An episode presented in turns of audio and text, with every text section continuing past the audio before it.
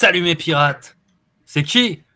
Ben, C'est ton capitaine, c'est le capitaine Crochet, boum, pour une nouvelle discussion Hall of Fame. Évidemment, avec deux invités. Le premier, vous le connaissez, c'est le sociétaire de la piraterie de la boxe en ce qui concerne les discussions Hall of Fame. C'est évidemment le directeur de ce site, de ce blog, devrais-je dire, extraordinaire, 130livres.com, le meilleur blog de France. C'est Antoine de 130 livres. Salut Antoine. Salut Capitaine, salut Clément, salut les pirates. Et comme tu l'as dit Antoine, nous sommes accompagnés aujourd'hui de mon fidèle acolyte en ce qui concerne les libres antennes, Clément, pirate et qui est pirate mouche, euh, qui est là et qui n'est pas là pour rien, mon cher Antoine, parce qu'aujourd'hui nous allons faire presque une, dissection, si je puis dire, euh, analytique euh, sur un, fan de boxe que représente Clément, qui a vécu à fond les années, et quelles années? Les années David Hay. C'est bien ça, Clément? Tout à fait, tout à fait. Alors déjà, je voudrais dire bonjour euh, au capitaine, bonjour à Antoine, bonjour aux pirates et aux corsaires. tout à fait, c'est des années que j'ai vécues à fond, assez jeune, aussi. mais on va en parler juste après. On va en parler juste après. Mais tu es, assez représentatif de, ben, de, gens qui nous regardent aussi et qui, et qui euh, j'ai été, euh, c'est pas que j'ai été surpris, mais c'est plutôt une confirmation, qui ont vraiment euh, vécu la page David A à fond et qui a un petit peu le, le premier grand souvenir de leur passion boxe. Vraiment, mmh c'est quelque chose qui est revenu beaucoup autour, autour de moi quand je posais la question. Et donc, euh, ben, c'est significatif. D'où euh, cette envie, pour ma part, de faire cette discussion Hall of Fame à, part entière concernant David Hay. Euh, alors, avant de commencer par le début, tu connais, Antoine, ma première question. David Hay, est-ce que tu le découvres en 2007 à peu près comme tout le monde ou le découvres-tu avant? Euh, Je le découvre clairement en 2007 euh, et c'est un, un, déchirement. Euh, c'est un souvenir pas très heureux de fan de boxe, mais ça a commencé par être, quand, quand, je frayais pas mal sur des, des forums anglo-saxons, ça a commencé par être un monstre que j'ai vu venir de loin. Parce que les ah. Anglais y croyaient, parce que les fans anglais y croyaient et qu'ils en parlaient de leur David Hay. Ils en parlaient. Moi, j'avais pas vu la bête, mais ils en parlaient. Et vous connaissez les Anglais. Les Anglais sont d'un naturel assez confiants vis-à-vis de leur champion. Euh, ils sont confiants, mais en même temps, quand tu écoutes les commentaires en live, à chaque fois, les commentateurs flippent. Enfin, c'est assez marrant. Mais il y avait une hype. Ils y croyaient en ce. Euh, et, et, c'est arrivé à un moment où bah, Mormec, lui, sortait d'une défaite. Enfin, il n'y a pas si longtemps, il avait perdu. Donc, on pouvait commencer à avoir un peu peur. On voyait arriver ce gars qu'on annonçait comme un gros puncher comme un type qui couchait la terre entière. Et j'avais très peur de David Hay. J'avais très très peur de David Hay. Les faits ont, prouvé que j'avais un peu raison. Mais euh, donc je me rappelle cette hype et, le fait qu'on disait attention, voilà la faucheuse et que la faucheuse a plutôt tenu ses promesses. Voilà. Voilà, voilà. Donc on, euh, superbe discussion parce que c'est une discussion. Euh, qui va sortir du chemin de l'évidence, comme euh, souvent Antoine en prend, mm-hmm. quand on prend des grands noms, comme dernièrement Shane Mosley. Il va de soi que Shane Mosley est une légende, il va de soi que Shane Mosley est un Hall of Famer. Par contre, pour ce parcours qu'on va vous présenter aujourd'hui sur David Hay, euh, la question se pose. Et la question se posera en fin de, euh, en fin d'émission. Clément, je suppose que cette découverte est la même que nous, 2007 Ouais, 2007, euh, j'ai 14 ans à l'époque. Et euh, le même soir, euh, ouais, ouais, j'ai 14 ans à l'époque. J'étais un, un casu hein, à l'époque, il faut dire ce qui est. Hein, je... voilà, comme tu vois. Et comment dire Gros, gros souvenir. Très, à l'époque, c'est la tectonique. Est-ce que tu faisais de la tectonique à l'époque? Non, j'ai jamais fait cette merde. S'il vous plaît, messieurs, quand même, respectez-moi. À vous, C'est pas grave, aucun non, non, mais bon, il y a des limites à la connerie quand même. À l'époque, j'écoutais déjà ah. Rammstein. Hein. Bref, voilà. Ah, c'est bien. Voilà. Voilà, voilà. non, mais euh, ouais, très très gros souvenir, assez déchirant aussi. Euh, je vous ferai ma confession plus tard. Voilà, je vous le dirai et vous allez faire mais non, mais non. Enfin bref. on va en parler après. On va en parler, voilà. Alors, on va reprendre par le début sur ce, personnage qui est, vraiment. Euh, vraiment, ça m'intéresse. Ça m'intéresse. C'est vraiment une figure précise de la génération 2000. Et euh, David Hay, c'est euh, effectivement un talent, comme le disait Antoine, qui en Angleterre, en même au UK, qu'on voit venir de loin. Pourquoi? Parce que il démarre la boxe assez assez rapidement. Il a, grâce à son papa, il a des origines jamaïcaines aussi. Euh, et la Jamaïque est un terreau de boxe, que ce soit par son peuple ou par sa diaspora, euh, qui est énorme. Hein. J'ai l'impression que voilà, on, ne parle pas assez de cette nation boxe, mais c'est une nation boxe hein. euh, entre Lennox, Chris Eubanks, enfin bref, voilà. et ça démarre fort dès ses 14 ans. on dit euh, alors c'est euh, comment dire vérifiable, c'est difficilement vérifiable pour nous, mais on dit qu'il fait du sparring avec des pros dès ses 14-15 ans. Euh, voilà, et puis bon, ça va rater de peu les Jeux Olympiques de 2000 à Sydney. Ça va rater de peu. à l'époque, il était vu, comment dire, comme trop frais, tu sais, pas assez mûr, et on lui avait préféré un autre, un autre boxeur de la même division de poids qui avait un peu plus d'expérience dans le, dans le circuit amateur euh, anglais. Et ça, c'est presque une décision politique de la fédération anglaise, tu vois, de dire bon, un coup de petit, ça sera lui qui ira à ta place, faut que tu comprennes. Euh, voilà, donc euh, c'est un peu, je pense que c'est une blessure qui a été profonde pour lui, puisque juste un an plus tard, 2001, il fait une très belle performance au, World Championship of Amateur Boxing. Très belle performance en allant en finale. Mm. Euh, en allant en finale. Et puis, il y a aussi, alors je ne sais pas si c'est la finale, mais il y a aussi quelque chose qui est assez célèbre quand on s'intéresse à Ace, c'est qu'il a, un, il a chez les amateurs un gros combat contre, et là, bien sûr, j'ai un trou de mémoire, là, quand il faut pas, contre Solis, le Cubain, Solis qui aurait pu être un très très grand professionnel euh, s'il n'avait pas eu cette blessure au genou. Mhm. Un incroyable boxeur euh, poids lourd justement, et ils, font un, combat amateur qui euh, sort des sentiers du combat amateur, c'est-à-dire que le punch dont on parlait de il se fait entendre, il, il allonge Solis au sol, Solis arrivera à revenir dans le combat et même arrêter Hey dans un combat amateur pour vous dire qu'il y a eu énormément d'ambiance. Euh, voilà, enfin bref, c'est l'effet de gloire de Hey amateur. Donc, très beau pédigré quand même. Très beau mhm. pédigré amateur. Mais le gars était fait pour aller chez les pros. Et donc, il n'aura pas comme objectif d'attendre une Olympiade de plus. Tu vois C'est ça. 2001, euh, c'est sa grande année amateur. Euh, à partir de là, on va aller chez les, professionnels. Mais euh, n'hésitez pas, mes amis, à, me couper la parole si vous, voulez rebondir sur euh, la carrière amateur. Sinon, on va s'engager dans la carrière professionnelle. Le, combat euh, contre Solis est disponible sur YouTube et il vaut la peine parce que c'est trois rounds hein, de deux minutes, donc ça va très très vite.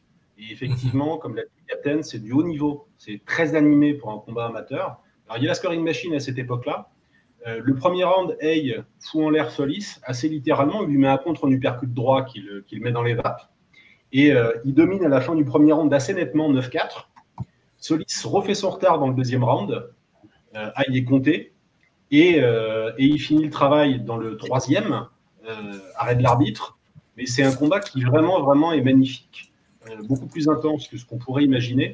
Et laisse beaucoup de regrets sur Solis, tu l'as dit, Captain, parce que champion olympique, triple champion du monde des poids lourds, deux médailles d'European Games. Le mec avait tout et il s'est blessé quand il fallait pas, euh, une fois, une fois professionnel. Ouais, vraiment, au moment où il ne fallait pas. Vraiment, c'est assez terrible. C'est presque une tragédie, mais on vous conseille d'aller vous repencher là-dessus. N'oubliez pas toutes les, aussi les discussions que j'avais fait à l'époque avec Nafel Wata, qui en parle très bien, justement il en parle très bien, donc euh, allez vous replonger euh, euh, là-dessus. Antoine, si tu as la capacité d'augmenter un petit peu le niveau sonore de ton micro, ça sera formidable. Et toi, Clément, ce combat amateur, c'est un combat que tu as vu aussi en tant que fan? Oui, je l'ai vu, je l'ai vu bon sur le tard, hein, bien des années après.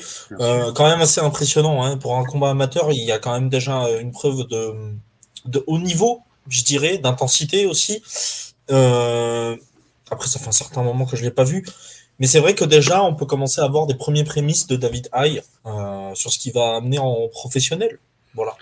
Exactement. Et, on va y aller sur sa carrière professionnelle. Regarde, je vous, mets une photo de lui à ses débuts professionnels avec ses gants Grant. Il prendra, il, prendra toujours des gants Grant qui sont des très très bons gants.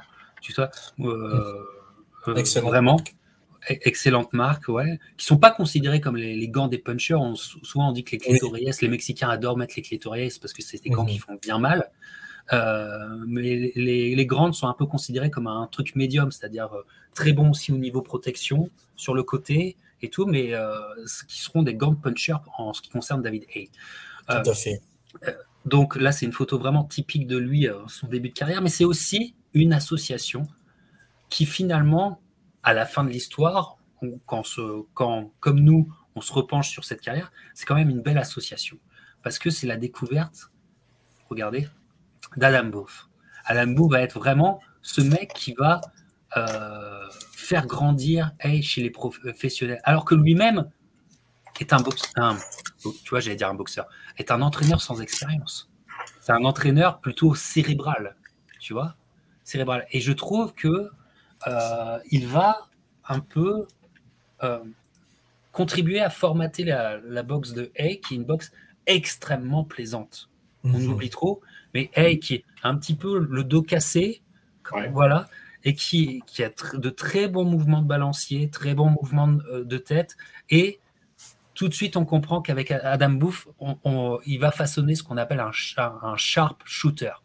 C'est ça. Vraiment, ce sharp, sharp shooter, c'est-à-dire précision, euh, euh, comment, précision en contre notamment, mais c'est pas un contreur comme pouvait l'être Holyfield. C'est un contreur différent, très, euh, très porté sur l'offensive en contre.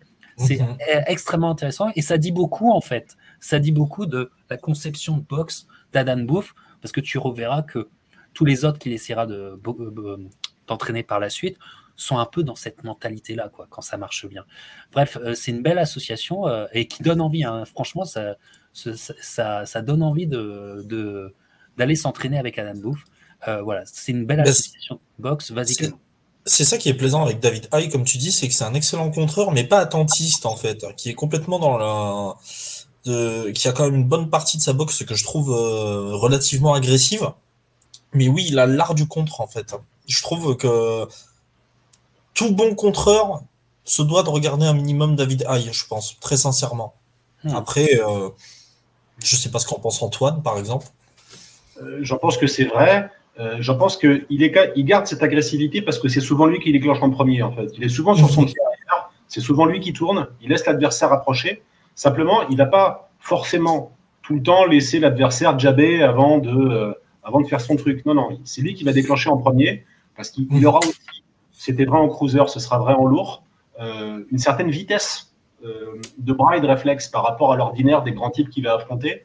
Euh, il avait des qualités naturelles, il avait aussi des défauts naturels, on en parlera, hein, c'était pas le plus solide, mhm. mais il avait une coordination humaine, une vitesse qui faisait que, ben voilà, il chopait le mec en arrivant, il déclenchait le premier souvent. Il avait un jab précis et lourd pour commencer déjà à faire mal en jab puis quand il pouvait enchaîner derrière la droite et derrière aussi euh, ben, uppercut et crochet parce qu'il avait tous les coups de la boxe. Très bon. déjà en amateur, ça se voit contre Solis. Euh, c'est ça. C'était une belle machine, quoi. vraiment, vraiment un bon boxeur.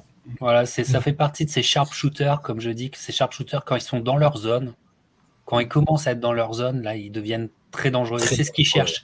C'est des mecs qui cherchent à se sentir bien. Plus ils se sentent bien sur le ring, tu vois, plus ils sont dans leur euh, leur zone, comme on dit, euh, plus euh, ça devient, ça peut être très très problématique.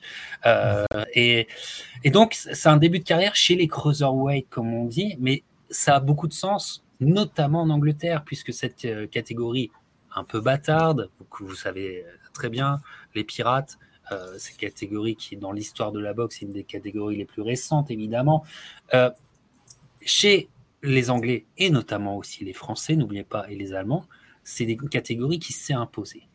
On a eu énormément de talent sur ces 30 dernières années chez les Cruiserweight, que ce soit français, allemand ou anglais. Voilà, donc ça va de soi qu'il euh, commence sa carrière là, puisqu'en plus, je crois que on, peut le dire en fait, en son pendant son début de carrière, je parle vraiment du début de carrière, il est un cruiserweight naturel. Ça va changer ça. Au fil de sa carrière, ça va changer. Mais au début, c'est un cruiserweight naturel et qui euh, développe sa boxe. Mais qui développe sa boxe euh, et on n'est pas dans le cliché sur lequel on a connu David Hayes, c'est-à-dire cet énorme puncher qui va tout terrasser. Euh, parfois, il se fait peur dans ses débuts de carrière. Mhm. Il n'a pas le plus, comment dire, il n'a pas le menton à Holyfield. Il se fait peur. Je crois qu'en tout début de carrière, mais peut-être je me trompe. Je sais qu'il y a un combat un peu fou en 3, ou 4 rounds euh, contre un, boxeur qui avait, euh, qui avait des couleurs africaines sur son short. Je sais Ah voilà, Antoine, vas-y. Euh, justement. Et je crois que c'est une photo, c'est une photo de ce combat, tu vois. Voilà. C'était un, boxeur qui était, qui était congolais d'origine et qui boxait sous les couleurs du Danemark. Et déjà pas mal expérimenté en comparaison de, de Et, en effet, c'est le premier voyage au tapis de, David Hay. Et il passe pas très loin de la, de la punition parce que bah, parce qu'aussi il y avait une forme chez lui, euh, je vais pas dire d'arrogance, mais si quand même un peu.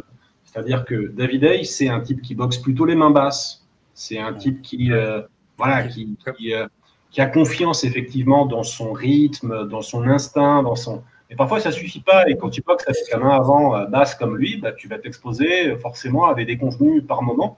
Et donc, oui, il ira au tapis contre ce mec-là. J'ai pas revu le combat pour cette émission, mais dans mon souvenir, il est assez rigolo.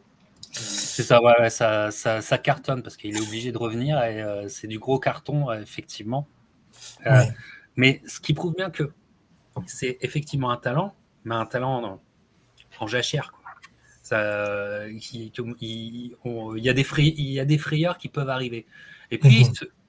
il, se, fait, au fil des années, euh, il, se fait, euh, comment dire, bah, il travaille tout simplement, il, apprend son métier. Il s'affine, exactement, je cherchais le mot, merci Clément. Il, s'affine, mais peu de temps après, on arrive en, septembre de 2004, va arriver un combat contre un personnage avec qui que, que moi et Antoine avons déjà discuté dans la discussion Chris Eubank, le père évidemment. C'est Carl Thompson. Mm-hmm. Tu vois, regarde à l'époque. On, on, parle de David D. Hay, tu vois, le, personnage autour de le high maker n'est pas encore là, le personnage n'est pas encore fait.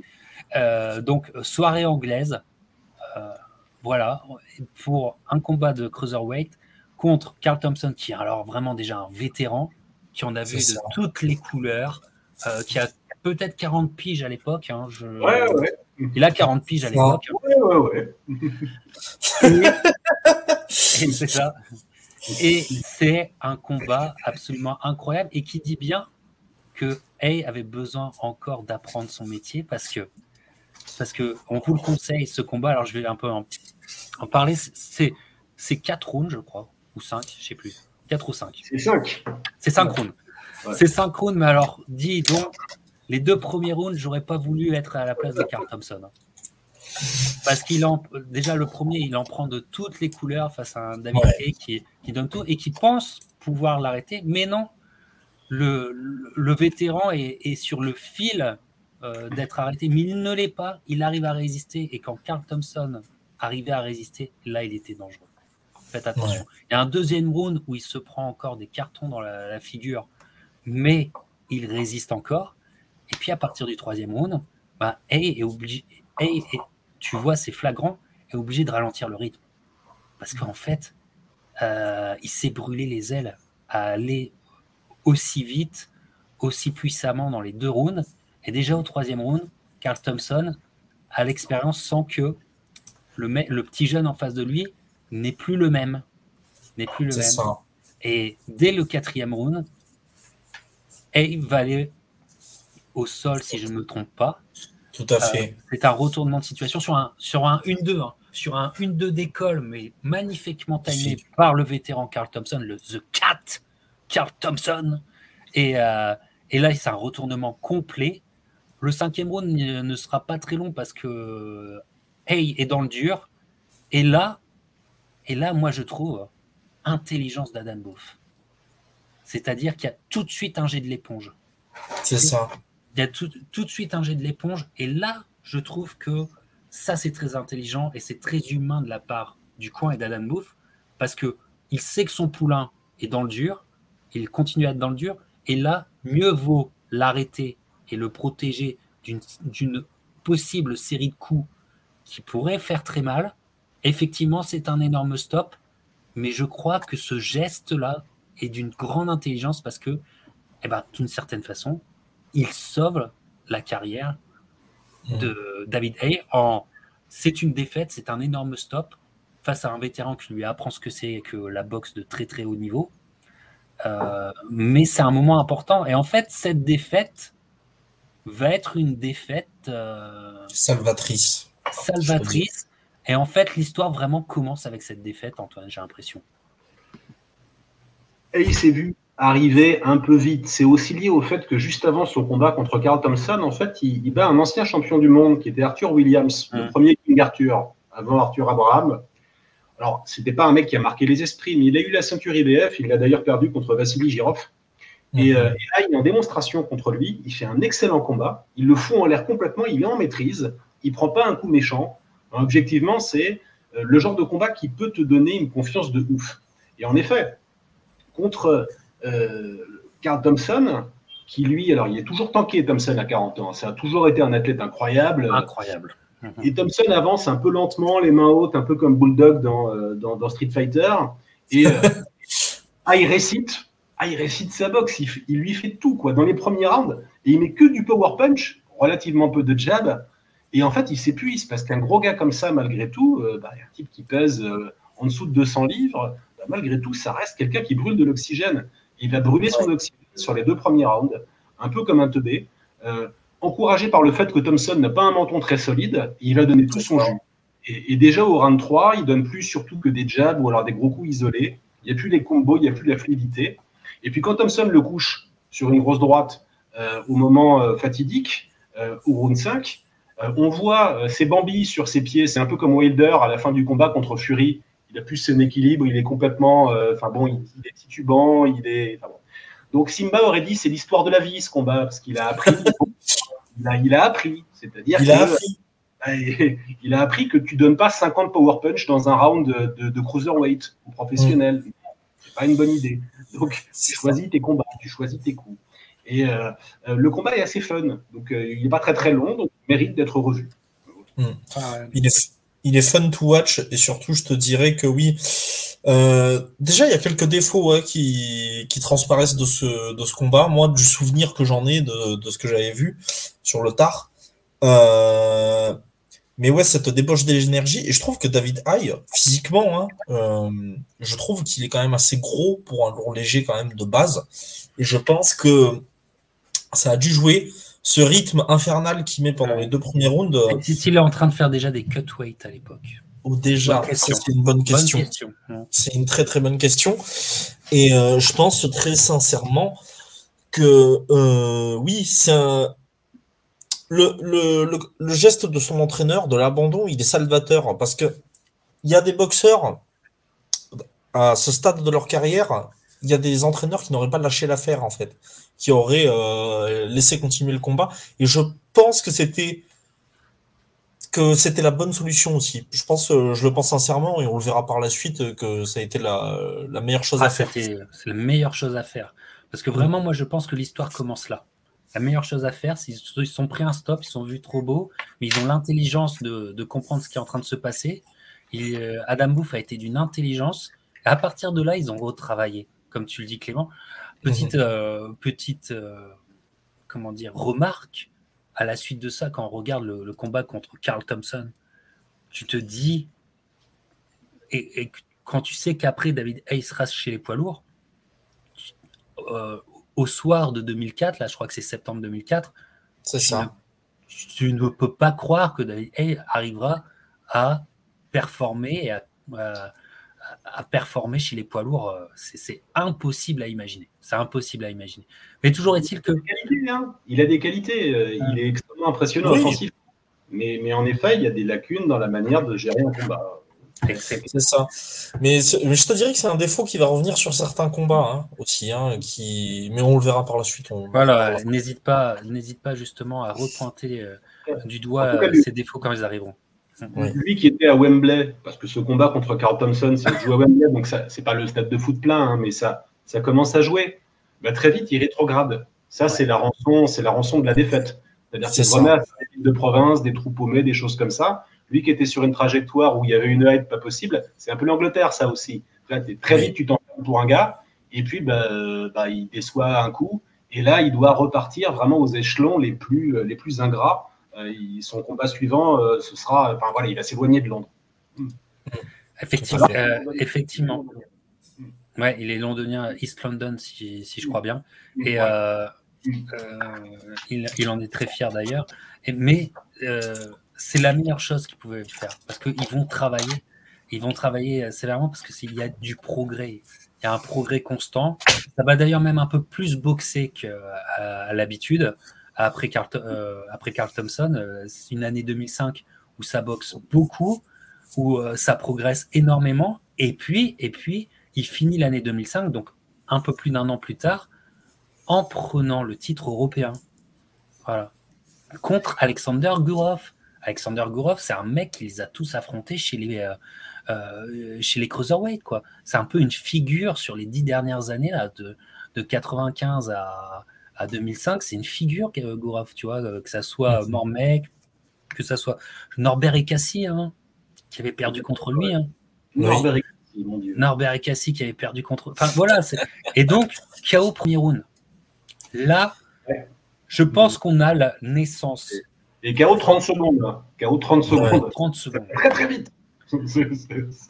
Là, on a la naissance du Haymaker, du David Hay qui est beaucoup, beaucoup, qui gère beaucoup mieux l'effort.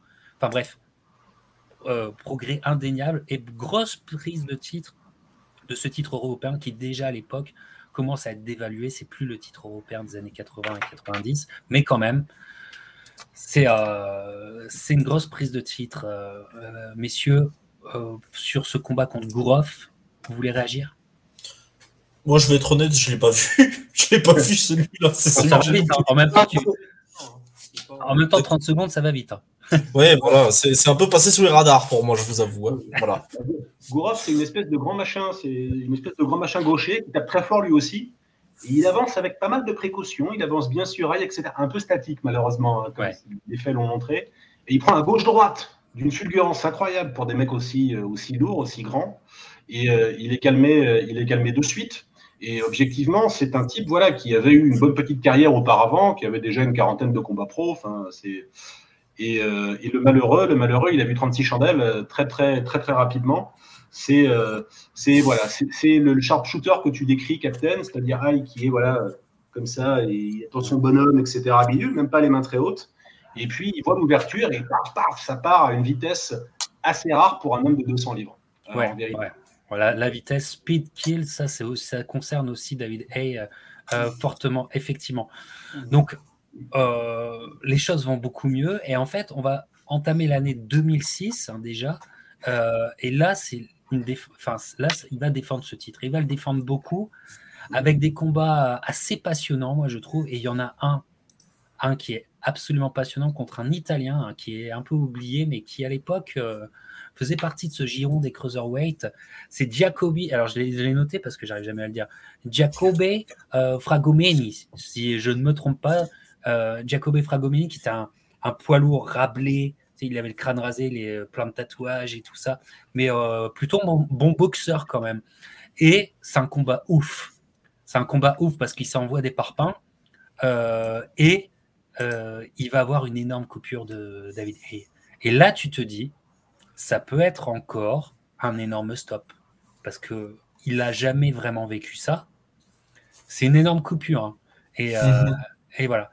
Et, et en fait, il va à un round, je crois que c'est peut-être le sixième, où, euh, ben, hey, et là, ça se joue sur des méga parpaings. D'un côté ou de l'autre, les gars sentent que euh, ça va, ça va pas, il faut pas attendre quelques rounds, c'est maintenant. Et hey, avec ses larges crochets qui, tu sais, qu'il euh, mettait, c'est pour ça que souvent, hey, il faudra qu'on en parle aussi. était pas un, était un peu involontaire, plus ou moins involontairement, un habitué du rabbit punch. Ouais. Rabbit punch, voilà, parce qu'en en fait, il, voulait vraiment que ça arrive sur la tempe et parfois il est raté complètement son coup. Mais là, le crochet énormissime à la tempe de l'italien, Fragomeni va bah, le faire reculer et Hey va s'en sortir, pas miraculeusement, mais va se, sortir d'une euh, d'une problématique avec cette coupure énorme.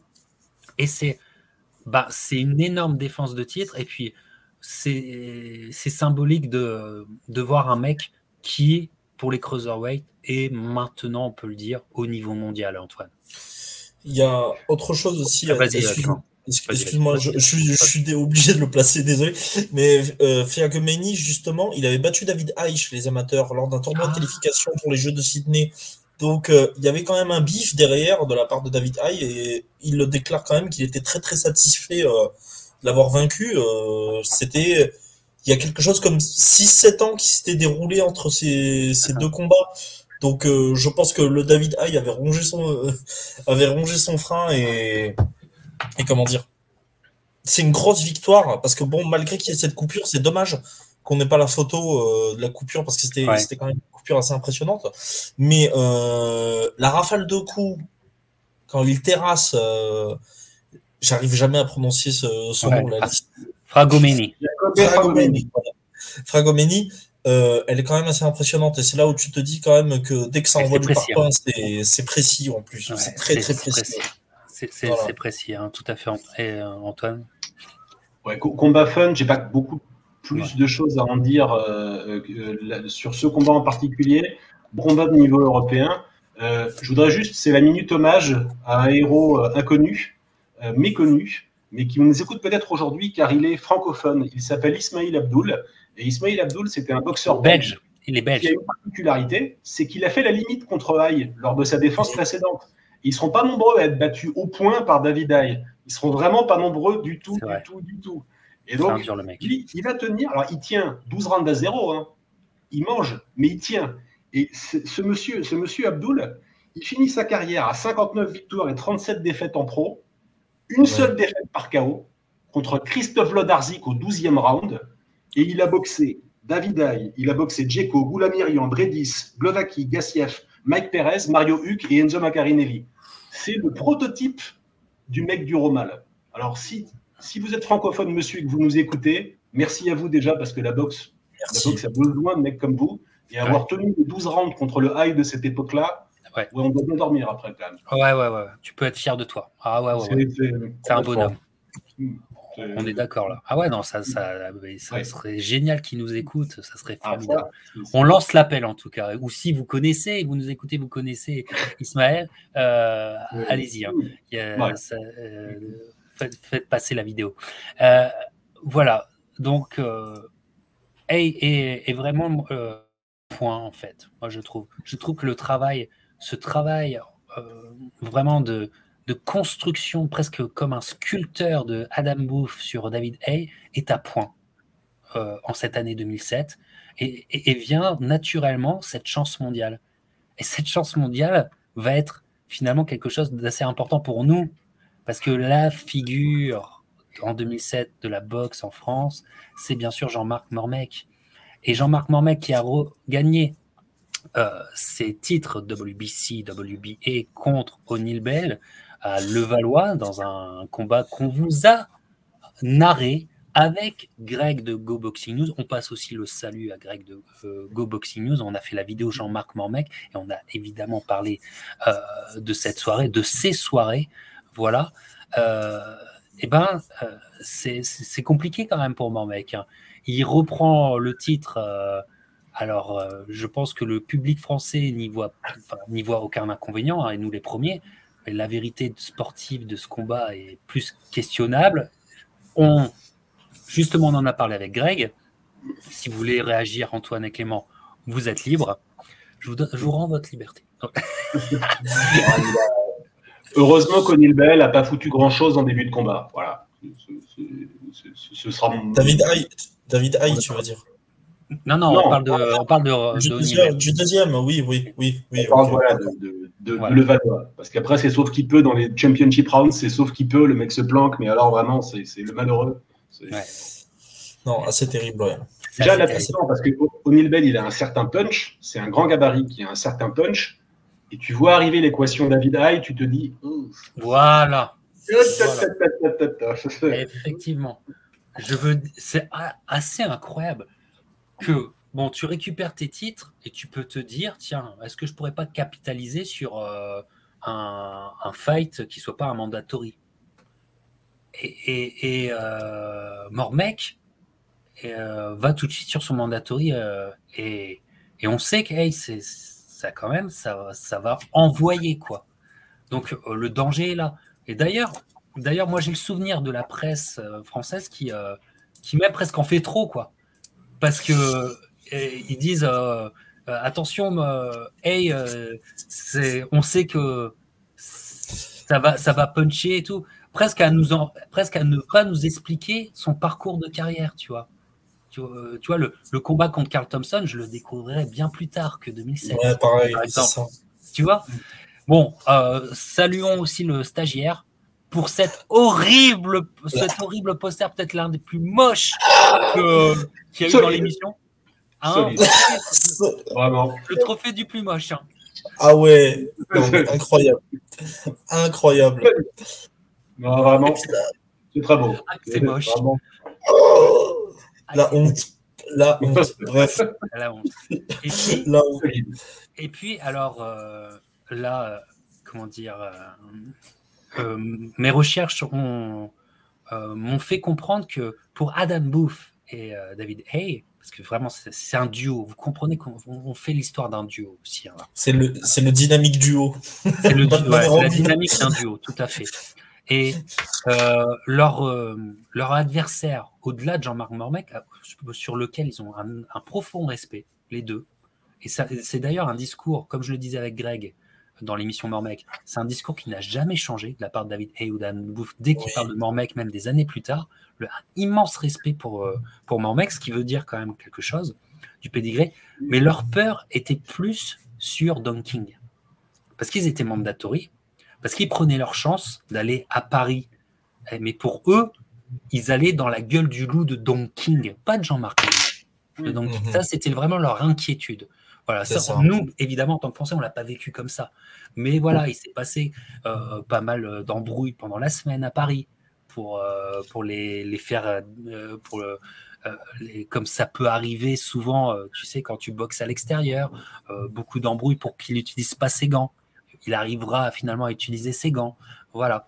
De, de son autre côté, Mormec, qui, qui, doit prendre son mandatory, qui est un sacré danger, lui va s'entraîner avec peut-être, enfin, va s'entraîner pour David Hay, et David Hay de son côté a l'intelligence d'amener en Angleterre, si je me trompe pas, et ça c'est Greg de Go Boxing News pendant la discussion Jean-Marc Mormec. Est-ce qu'elle est toujours dans mon... Euh, elle est, là, cette discussion? Voilà. Euh, c'est Greg qui nous a dit que Jean-Marc Morose, qui était, je crois, qui était champion peut-être européen, peut-être déjà à l'époque, ou qui allait le devenir, hein, qui, est, euh, qui est un super poids cruiserweight, enfin lourd, léger, français, euh, vraiment des années 2000, un, boxeur très intéressant, rablé, très petit pour la catégorie, et eh ben, il va être son sparring principal pour David Hay. David Hay, Adam Booth, voilà, ils ont très bien vu qu'il y a un morphotype intéressant. Et Monrose dira à Greg de Go Boxing News que prendre les coups de Hay, il s'en souviendra toute sa vie. Hein les coups de ah c'était quelque chose. Donc on a vraiment la confirmation hein, que c'est quelque chose euh, qui sort de l'ordinaire, même pour des cruiserweight, hein, vraiment. Euh, quand c'est un, mec comme ça qui a vraiment euh, qui a eu une belle carrière chez cruiserweight qui te le dit, voilà. Donc. Bref, on, arrive vers ce, ce combat. Ce combat a, lieu évidemment à Levallois, et puis comme je vous l'ai déjà raconté dans cette émission, il y a une tenue du combat qui n'est pas celle auquel on attendait, parce qu'on attendait en fait un cliché de combat, c'est-à-dire que le puncher lui saute, à la gorge de Mormec tout de suite. Et non, c'est pas ce qui se passe. C'est que là, on a vraiment, là c'est criant de vérité sur les images, on a le David Hay boxeur qui choisit de laisser l'avantage de l'action à Mormec. il décide de tourner, il décide de boxer, alors boxer dans sa garde, et c'est plutôt pas mal hein. en, termes de boxe, en termes d'esquive, de, de blocage, euh, tout ça, c'est plutôt pas mal. Euh, il a un super coup d'œil, euh, David Hayes. C'est vraiment très très beau. De son côté, Mormec, avec ses très bons blocages lui aussi, avance, avance. Il a son premier, le deuxième, le troisième, le quatrième round. C'est vraiment des rounds pour Mormec, tu vois.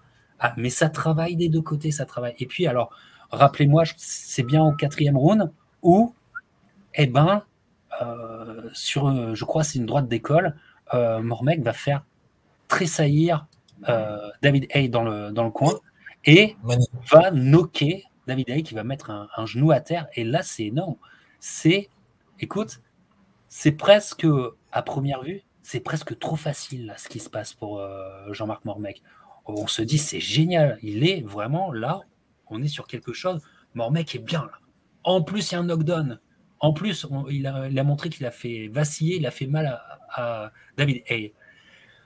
Et à partir de là, je ne sais pas pour vous, à partir donc du cinquième round, eh ben là, ça change. C'est-à-dire que David Hay continue de faire le boxeur, mais toujours très précis. Ça frappe encore plus lourdement. Et finalement, ça travaille mieux.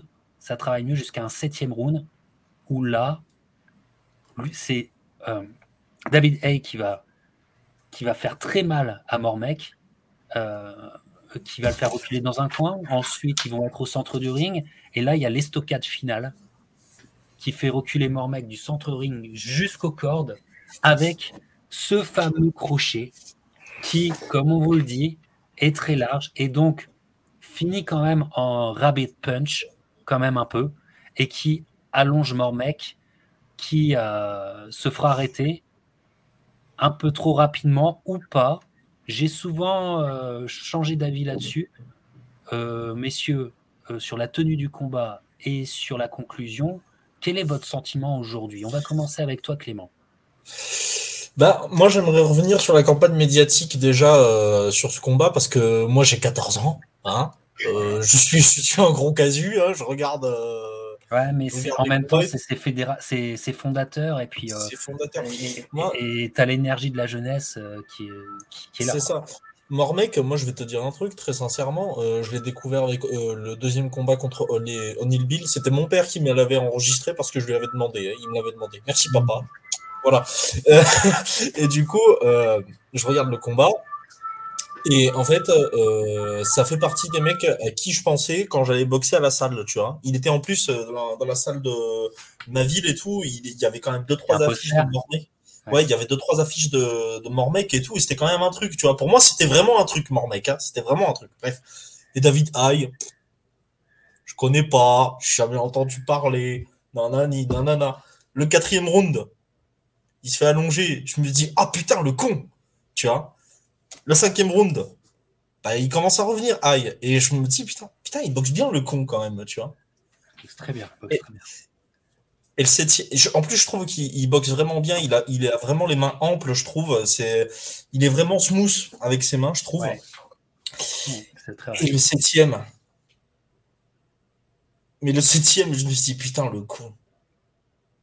Et vraiment, je vais te dire un truc. J'ai 14 ans, j'ai pleuré.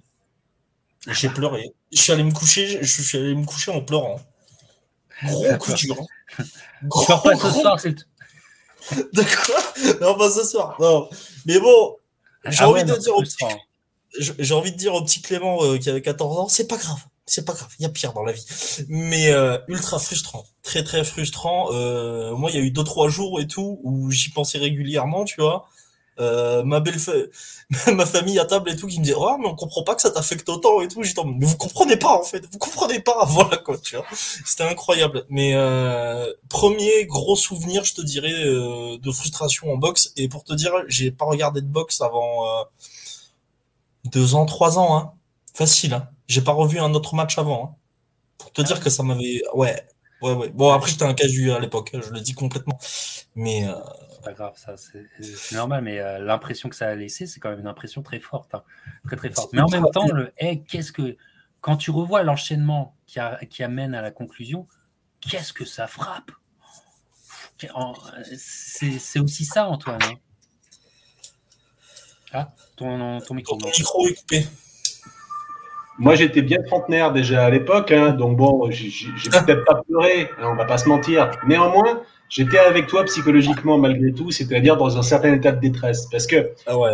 je vous l'ai dit, j'avais très peur de Haï. J'avais très très peur. Et puis, il y a ce début de combat, en particulier le round 4, qui donne de l'espoir. Et ça, c'est les pires combats. C'est les combats où tu vas, tu pas confiant. À un moment, l'espoir renaît.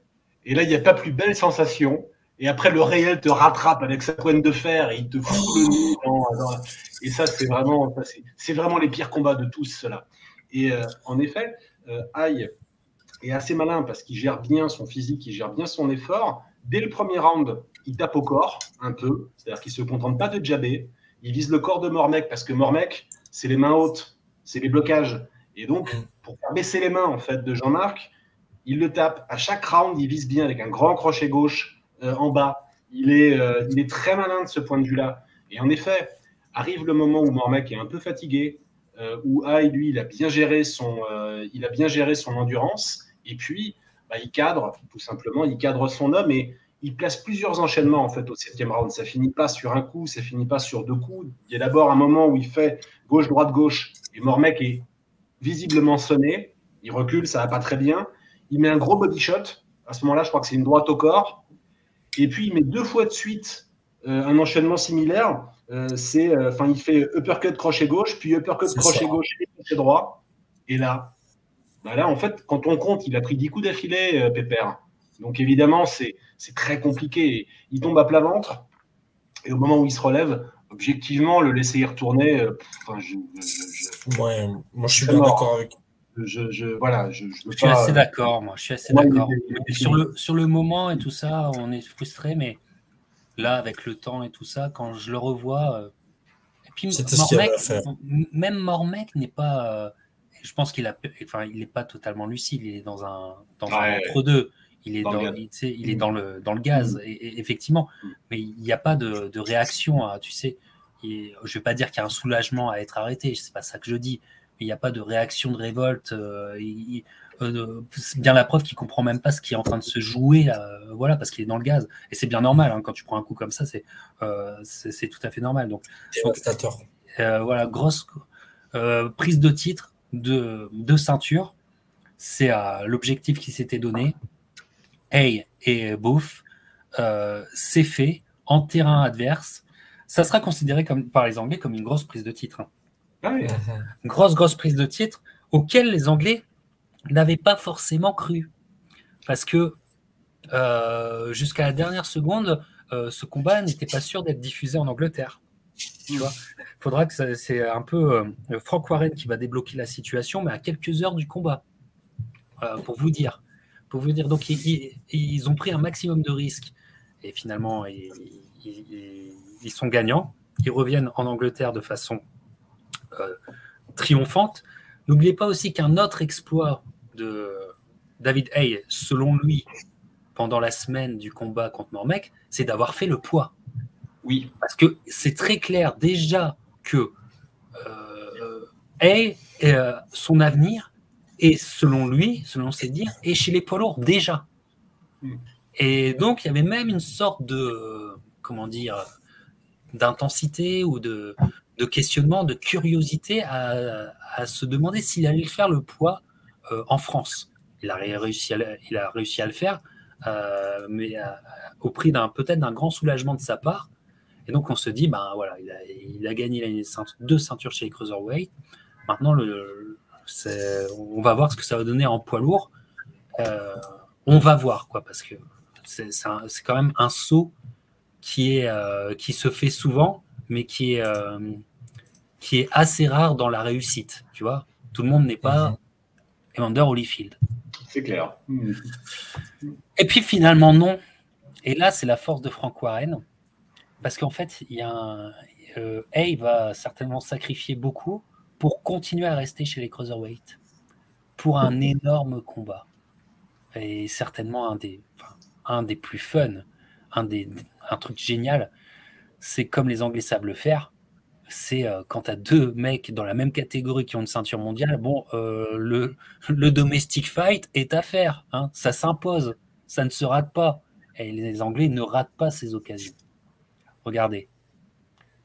Macarinelli, ce gallois d'origine italienne euh, de la team à Calzaghi, ce grand cruiserweight, plutôt très très bon boxeur, hein. plutôt bon boxeur, bon pédigré.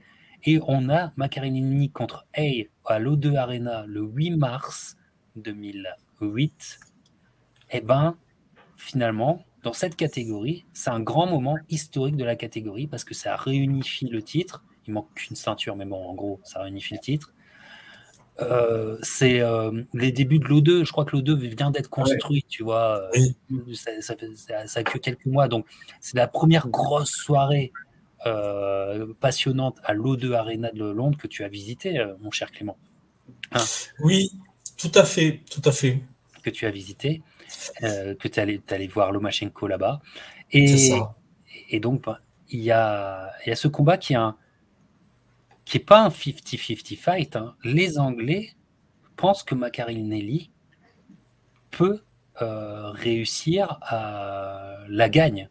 C'est plutôt, plutôt, lui qui a avantagé. On dirait plutôt un 60-40. On n'est pas sur un 50-50 fight. Mhm. Et puis là, euh, plein de petites anecdotes. Déjà, il y a une sorte de mind game entre Hay et Macarinelli. C'est-à-dire que Hay va être très très en retard pour la conférence de presse, à se demander même s'il veut euh, toujours faire le combat. Mais il va arriver très très en retard. La conférence de presse a lieu genre à midi, euh, il arrive hyper en retard. Et, euh, et lui dit, bah, mais non en fait, effectivement, effectivement j'étais en retard, mais c'est parce que j'étais déjà en train de me préparer dans les conditions du combat. Pourquoi? Parce que ce combat, comme ça peut arriver parfois en Angleterre, comme c'était arrivé par exemple pour Ricky Hatton contre Costatu. Ah, on vous en a parlé avec Antoine dans la discussion Costatu. Bah, ce combat va se faire à 2 heures du matin pour être en horaire sur la côte est américaine de diffusion sur Showtime. Et Hay prépare déjà le coup. C'est-à-dire que Hay va s'entraîner à, à, des heures, genre minuit, 2 heures du mat. Euh, il va s'entraîner comme ça. Ce qui fait que il est déjà en train de dormir jusqu'au milieu de la journée et il s'entraîne la nuit. Alors que McCartney va avoir un, entraînement plus euh, ordinaire, aux heures ordinaires euh, galloises. Euh, ça va certainement influencer les choses. Le diable est dans les détails. Voilà. Le diable, tout à fait, le diable est dans les détails. Pourquoi? Parce que pendant quand le combat arrive et qu'on doit attendre jusqu'à 2 heures du mat, quand Macarinelli arrive le premier sur le ring, il fonce vers le ring. Tellement il, certainement il n'en peut plus d'attendre. Il fonce vers le ring. David Hay, il fonce pas vers le ring. Il met sa petite musique funky, tu sais, euh, assez géniale. C'est la puissance de la funk qui, qui parle il prend, il prend le moment pour lui, tu vois, et tout, et il arrive beaucoup plus décontracté, beaucoup plus. C'est criant de vérité sur les images. Et puis le combat arrive, et c'est un combat très court, puisqu'il y a un premier round où, ce que je vous dis depuis le début, le sharpshooter qui est high, alors là, ça se révèle sur ce combat, c'est incroyable. C'est mhm. tu dois regarder un combat de sharpshooter, c'est celui-là qu'il faut voir. Euh, Macarinelli, il, n'est pas là. Il se prend des parpaings venus, venus d'où Il voit même pas d'où ça vient hein, euh, sur ce premier round. Et puis un deuxième round où il y a une estocade finale euh, et tellement forte qu'il va donner les, chicken legs à Macarinelli qui se fait arrêter, qui se fait proprement arrêter au deuxième round. Là, c'est assez énorme, messieurs. Regardez, c'est assez énorme. Là, waouh. Là, les Anglais comprennent vraiment qu'ils ont affaire à un phénomène. Antoine. C'est ça. Oh, c'est très bref ce combat, il n'y a pas grand chose à, en dire. Alors il y a une grande tradition quand même du, euh, du, trash talking dans les domestic fights. Il y en aura d'autres avec Aïe, mais là ça commence bien, hein, parce on se branche avec Macarinelli. Et au fond, Aïe dit en préparation du combat, assez sereinement, il dit Mais attendez les gars, entre nous il y a une classe d'écart. Il, fallait, il y avait une petite prise de risque à dire il y a une classe d'écart et à pas le démontrer. Et quand arrive ce qui arrive, c'est-à-dire une victoire rapide au deuxième round de Haï, on comprend très bien ce qu'il voulait dire. C'est-à-dire que Haï faisait tout mieux que Macarinelli, tout un peu mieux. il, y avait, il, était, il était plus puissant, il était plus rapide, il était plus vif, il était plus technique, il était plus.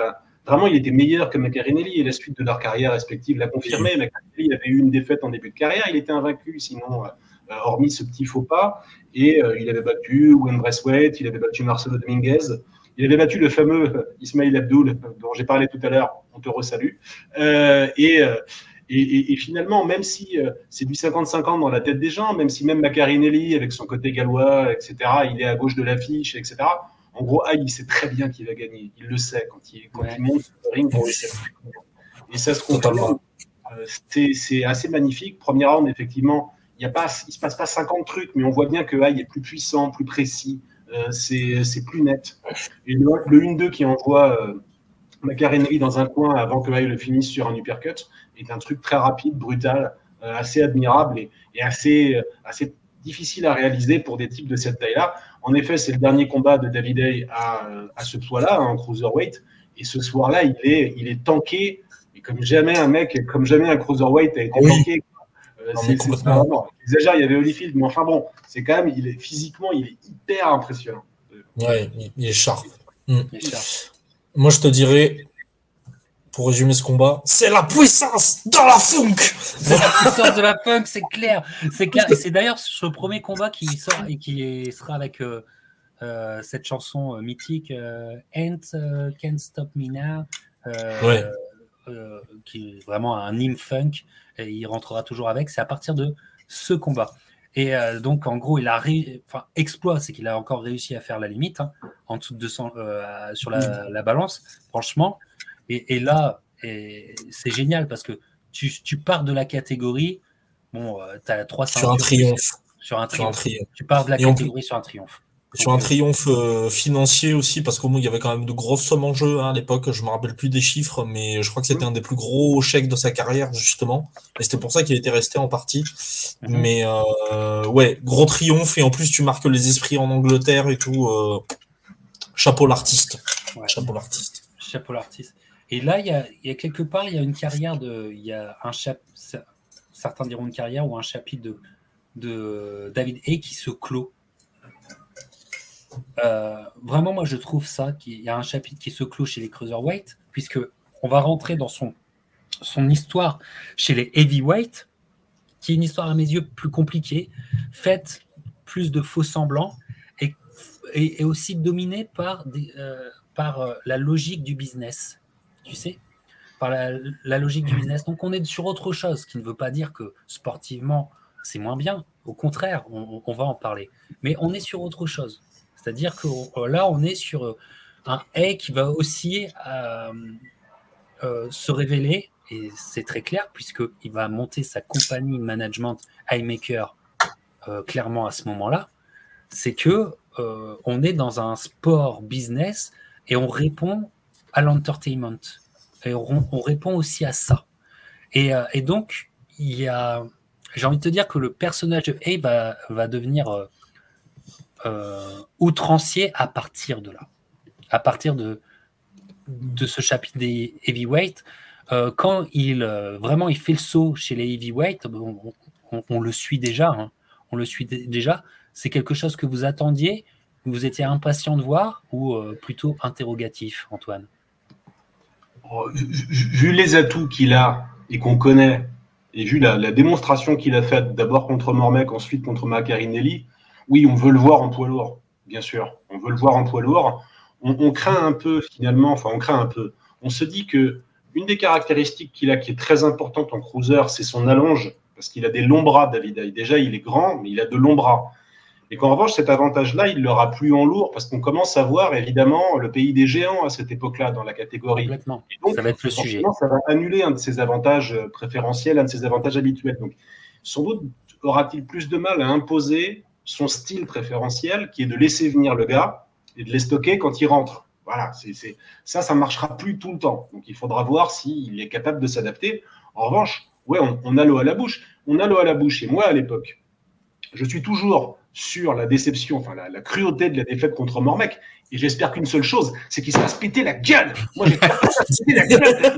Donc, je me dis, bon, bah, c'est mieux. Il y a plus de chances qu'à Manlour parce qu'en Cruiserweight, il aurait dominé 10 ans. Donc, je me dis, bon, au moins là, au moins là, on a un petit espoir. On a un petit espoir qu'il se fasse rectifier.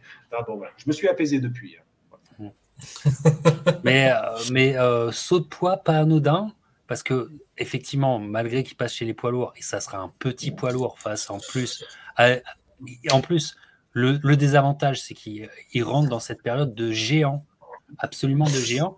Et donc, il va faire un premier combat qui est fun, mais qui, est aussi fait plein de faux semblants. C'est un premier combat pour s'adapter au, poids lourd, Clément, contre Monte Barrett. Alors, Two Guns, est-ce que vous vous souvenez de ce mec? C'était un. Bah, tu vois, le Clément, il s'en souvient pas. Mais nous, on s'en souvient. Il faisait partie de ces, ce cheptel de, de poids lourds américains euh, qui n'ont pas une grande carrière parce qu'en plus l'époque n'était pas vraiment pas faite pour eux. Il aura affronté à Chicago Valouev, ce géant russe. Il l'aura affronté à Chicago. Euh, il aura été valeureux. Et là, il affronte. Euh, il affronte Highmaker. Alors, aux images, il est très, comment dire, il est très valeureux et plein d'énergie. Il a tellement d'énergie qu'il court vers le ring et euh, il saute au-dessus des cordes et en fait il se prend les pieds dans les cordes et donc il tombe comme un con. Euh, voilà, c'est pas bien. Voilà. Et euh, c'est pas bien. Face à David Hay, bah moi je pense pas que Monte Barrett était si près que ça. Je pense pas qu'il était si près que ça parce que parce que en fait il est il a pas de cardio et David Hay en fait va avoir un combat super fun à montrer mais où il peut s'adapter et puis il y a beaucoup, beaucoup de ces fameux crochets. Le pauvre euh, Monte Barrett se prend quand même, franchement, il faut le dire, des rabbit punch. Euh, c'est compliqué. C'est quand même compliqué, Antoine. Absolument, parce que Barrett, en fait, relativement vite, il commence par essayer de boxer avec Hay. il comprend que c'est très compliqué de boxer avec Hay. Vraiment, c'est un peu l'enfer. C'est un peu comme quand tu boxais Tommy Hearns à une époque dans certaines catégories. C'est dur, tu as un jab pénible, as. Euh, enfin bon. Et donc, Barrett, assez rapidement dans le combat, il décide de faire des espèces de bull rush. Il décide de courir sur High et de faire un peu n'importe quoi de près. Et effectivement, ça donne un peu des, les rabbit punch dont tu, dont tu parles, les grands crochets, etc. Ça donne ces rabbit punch là. Donc le combat est fun. Il n'est pas magnifique au sens techniquement, c'est pas très joli. Parce que ce que fait Barrett, c'est pas joli. Mais euh, bah, de la part, enfin pour une première sortie, enfin plus précisément une deuxième sortie, parce que il a fait, juste avant Mormec, il a fait un premier combat en poids lourd, euh, Pépère. Ah. Il était monté à 217 livres, je crois. Enfin bon, bref, c'est anecdotique. Mais, euh, il passe euh, finalement dans cette catégorie contre un adversaire honnête qui a combattu des, poids lourds d'un certain renom. Le test, il le passe, il le passe vraiment, vraiment brillamment. Si je dis pas de bêtises, il envoie Barrett quatre fois au tapis. Alors, parfois, c'est moitié glissade, moitié coup du lapin, etc.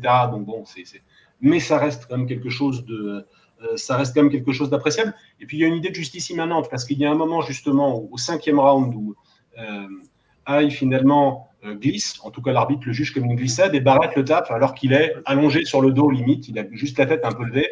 Franchement, c'est pas c'est pas très jojo. Il y a des boxeurs qui se sont fait disqualifier pour moins que ça. Il prend un point de pénalité, mais ensuite la vraie pénalité qu'il prend, c'est celle que Hay lui inflige parce qu'il le finit un peu à la violente. Et, et 15 secondes plus tard.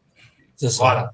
donc il fallait pas fâcher, fallait pas fâcher la bête quoi. Anecdote, David Hay a son magnifique short pailleté aux couleurs de l'Union Jack et il a euh, sur la cuisse, il a le drapeau turc ou, le drapeau turc inversé parce qu'en fait, il va faire des training camps à Chypre et qu'il aime bien l'endroit. Donc euh, on voit ça sur c'est voilà, c'est il aura même il obtiendra même la nationalité chypriote avant de la comment, avant de, la retirer, euh, enfin avant de de ne plus, de l'abandonner.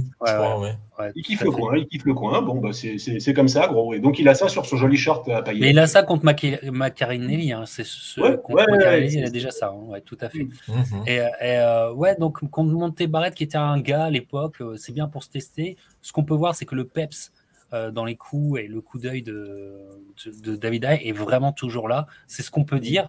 Voilà. Et puis, c'est surtout, c'est pour être considéré comme légitime chez les poids lourds, tu vois. C'est quand même une belle soirée, euh, ils font de l'argent avec ça, mais arrive maintenant le David Hay qui va créer des histoires. Parce qu'il est son propre manager. Donc il va créer, créer des histoires euh, et il va créer des défis. Et euh, vraiment le truc qui à l'époque qui était clair, c'est que c'est facile en plus. Hein. c'est le jeu de mots facile David contre Goliath. Mmh. Mais ce combat ah, les mecs sont allés loin quand même. Hein. Sont allés loin, ouais. Vraiment, euh, le, stagiaire encore, il fait Oh, j'ai une belle idée, tu vois. Euh, et, Mon Dieu. Et il y a Golden Boy qui, était, qui faisait partie prenante aussi du, du combat. Euh, mais ça arrive, n'oubliez pas, ça arrive un an plus tard. Il boxe pas de là à là, il y a un an. Il y a un an. Mais un an de préparation, un an à, teaser le combat contre Valouev, qui était ce mec qui avait la ceinture de Bolubier, qui était un boxeur presque trop grand pour être boxeur, tu vois. C'était un géant et tout. Ce qui faisait qu'il avait une boxe, une sorte de boxe appliquée. Le gars, le gars essayait d'être appliqué, tu vois. Mais en fait, en fait euh, sa grandeur folle presque le désavantager parce qu'il n'a jamais pu être euh, à l'aise dans sa boxe, même à l'aise dans son corps. Enfin bref, euh, et, et, donc va arriver ce combat, mais quand même, quand même, euh, je veux dire, cette masse, même au niveau de la, la balance, l'écart est énormissime. Puis on se dit, mais comment, comment, même si l'autre, c'est pas un foudre de guerre technique, comment tu vas faire? Mais c'est pas un foudre, un foudre de guerre technique, d'autant plus qu'il n'est pas vicieux, Valouev. Il n'a pas, pas vicieux. Il ne sait pas euh, porter son poids sur son adversaire. Il ne sait pas clincher. Il ne sait pas faire ces choses-là. Donc en fait, en fait, s'il y a un coup à tenter, c'est avec Valouev qu'il faut tenter le coup. Et il a raison. et il a raison. Et, regardez, regardez quand même cette photo. Elle est quand même incroyable. Elle est incroyable. Alors, et, euh, et, ça se passe en Allemagne, je crois. Oui. C'est un, un vu en Angleterre, mais ça se passe en Allemagne. Clément, ça, eh ben, c'est l'année, euh, c'est la fin 2009, et c'est un peu, on est un peu dans, chez les super-héros. On n'est plus vraiment dans le sport. Non, mais vraiment. non, mais c'est ça. Moi, moi, déjà, je vais revenir sur un truc. cette année d'absence, elle s'explique aussi parce qu'il y avait une négociation avec Vitaly Klitschko à l'époque pour faire un combat. Déjà, ouais déjà à l'époque, avec Vitali, pas avec Vladimir, attention. Mm. Et, euh, et ce qui s'était passé, c'était que ça avait été, je crois que ça avait été signé, mais que Aïe avait dû se retirer à cause d'une blessure au dos. Bon. Possible, ouais, c'est vrai. Je ne veux pas dire. Je, ne veux pas dire, je vais me faire l'avocat du diable, mais entre prendre Vitali et Valouiev, il fallait prendre Valouiev. Ah oui. Peut-être. voilà, il fallait le prendre. Je vais être méchant mais ce, ce, combat, bon, je l'ai déjà, je, l'ai vu passer à l'époque, tu sais, j'étais en mode, ah, c'est, c'est l'enfoiré qui a battu euh, Mormec, même pas je regarde, tu vois, bref. Et du coup, ouais. Et j'en ai, j'avais, j'avais entendu parler un peu euh, de sur France 3, sur un reportage à l'époque, bref. Et, euh, parce que c'était quand même euh, une force, pas une force de la nature, mais c'était un phénomène un peu à la Primo Carnera, hein, on va dire, hein, quand même. C'était quelque chose, enfin, en moins, j'ai envie de te dire, mais euh, immense, bref. Je l'ai vu des années plus tard, ce combat. Et Nicolas Ivalouiev, déjà de base, c'était pas un grand technicien. Mais face à David Haye, il passe pour un mec nul, nul, nul, nul, nul. Et un truc de fou quand même. C'est assez impressionnant ce combat quand même. Il est à sens unique. Pour moi, David Haye, il domine tous les rounds. Il les domine tous. Et c'est une masterclass quelque part. Quelque part, c'est une masterclass. Il me donne une leçon de boxe à Valouiev. Enfin, moi, le souvenir que j'en ai, quoi. Après. Ouais, euh, ça tourne, ça, c'est du stick and move. C'est le stick and move qui est presque euh, improbable dans cette catégorie des lourds. C'est plutôt un truc que tu verrais dans une petite catégorie. Stick and move, ça s'en va, ça, ça part. Et, effectivement, à, la boxe, à la boxe, même s'il il boxe comme ça, hein, ouais. il doit boxer comme ça, mais à la boxe, à la boxe il, est au-dessus. Et, euh, et c'est un combat. Il y a quand même, il arrive à, il arrive à le secouer dans ce dernier round. Hein. Oui il arrive à le secouer dans mm. ce dernier round, mais, mais c'est euh, un combat en fait très révélateur de. En fait, euh, on avait quand même des, euh, des animaux de foire, quoi. Je suis un peu de, un de parler comme ça de Valouef, mais son, niveau réel apparaît vraiment, quoi. Tu vois, et, et, et bref, et c'est en fait, c'est une prise de titre assez malin, quoi. Quand, quand tu es futé, quand tu es malin, tu, prends, tu lui as pris le, le titre, et comme tu l'as dit, ça que Vitali. Euh, quelque chose à rajouter, Antoine? Bah, Simplement qu'on est complètement dans un jeu vidéo, en fait. C'est-à-dire que voilà. c'est c'est un, un, homme et demi. C'est un homme et demi. Et, franchement, en plus, il y a un contraste. Ça se voit un peu sur l'affiche. C'est-à-dire qu'il y en a un qui est très bestial, il a une pilotité dorsale très impressionnante, il a une tête d'homme des cavernes, euh, et ah, il est plutôt beau gosse, il est tanké, etc., euh, etc. Donc, Vraiment, il y a tous les contrastes dans, ce combat. Là, pour le coup, il faut d'un bon cardio parce qu'il il fait des kilomètres hein, à, faire le tour. Il fait des kilomètres et des kilomètres et des kilomètres. Et il s'en sort très honorablement. Valoyev, lui, alors il essaye de faire des choses, il double son jab, il essaye de faire. D'ailleurs, il a un tout petit poids sur la balance hein, pour un poids lourd ce soir-là. Bah, bien sûr. Alors que Valoyev fait 316 livres, ce qui est quand même bon, beau poulet, quoi. Bon, c'est et alors, c'est assez marrant parce que pendant les, pendant coupures, pendant les minutes de, pause, Valoyev assis est plus grand que son coach. Ça, c'est une image très saisissante. bon. et, en effet, il y a ce dernier round où, où Aïe en met un peu et où on voit cette espèce de grand truc trébuché. Et c'est très impressionnant. Tu as, envie de dire Timber, etc. Tu t'attends à ce que un trou dans le ring en tombant de sa propre hauteur, en fait, le, le et bon, alors il faut respecter. N'oublions pas de dire que Valoyev, bon, qui avait quelques qualités pugilistiques, qui étaient impossibles, enfin qui étaient compliquées à boxer parce que à cause du volume, quand même, il avait eu, il, avait été relativement chatard contre un très très vieil Evander Holyfield auparavant. Hein. Oh, ouais. Il avait senti le vent du boulet. On aurait pu donner le combat à Holyfield. À Holyfield, en Suisse, ça se passe en Suisse. Voilà, donc c'est euh, quelque part, il, était déjà plutôt, euh, plutôt, plutôt heureux d'être encore là. Et sinon, il avait battu, je crois, Ilyakovic, il avait battu Monte Bon, c'était une petite carrière pour un champion du monde, en gros. Euh, anecdote, David Hay dira après le combat que le crâne de Valouyev est le truc le plus dur sur lequel il ait jamais tapé. Voilà. Putain. il, fallait, il fallait, fallait l'atteindre. il fallait l'atteindre. Mais oui, mais et, c'est là, c'est le David Hay qui est en même temps qu'il est boxeur et aussi manager. Et en tant que euh, propre manager, en fait, c'est un, chemin, euh, il prend un chemin détourné pour accéder tout de suite à une ceinture et donc parlementer complètement différemment dans la catégorie des poids lourds. C'est-à-dire, voilà, euh, c'est stratégique. J'ai une ceinture, donc voilà, mon, mes, comment dire, mes leviers de pression, mes, mes leviers de négociation sont complètement différents sont, euh, sont plutôt euh, sont magnifiés. Euh, ça, j'ai beaucoup, ma parole va avoir beaucoup plus de force dans les négociations. C'est, ça en fait la grande victoire de David Hay, au-delà du sportif. Mhm. Et comme vous le disiez, tu l'avais dit Clément, mais on va le rajouter, on est dans cette période-là où déjà les Klitschko, en fait, ont asséché la catégorie. C'est ça. depuis 2006, là, le retour de Vladimir, euh, et sa prise de titre IBF contre Chris Bird, ils ont, asséché la catégorie. Voilà, tu vois, je pense que je ferai bientôt une, une, vidéo spéciale sur le combat Vladimir contre Samuel Peters de 2005 à Atlantic City.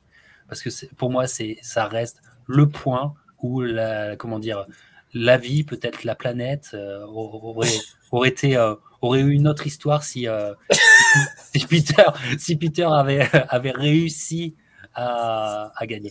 Euh, quand, tu l'as, croisé à San Diego, t'as pas eu envie de lui dire putain, Samuel Samuel J'étais, euh, j'étais surpris de le croiser parce que je l'ai croisé dans la rue, quoi. Je l'ai croisé à un passage piéton.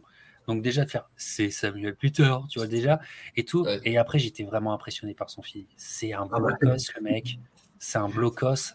Et euh, mm. j'étais plus simplement le regarder euh, passer à côté. J'avais ma fille dans les bras, le regarder à côté de moi, je me dis, mais euh, être poids lourd, c'est ça?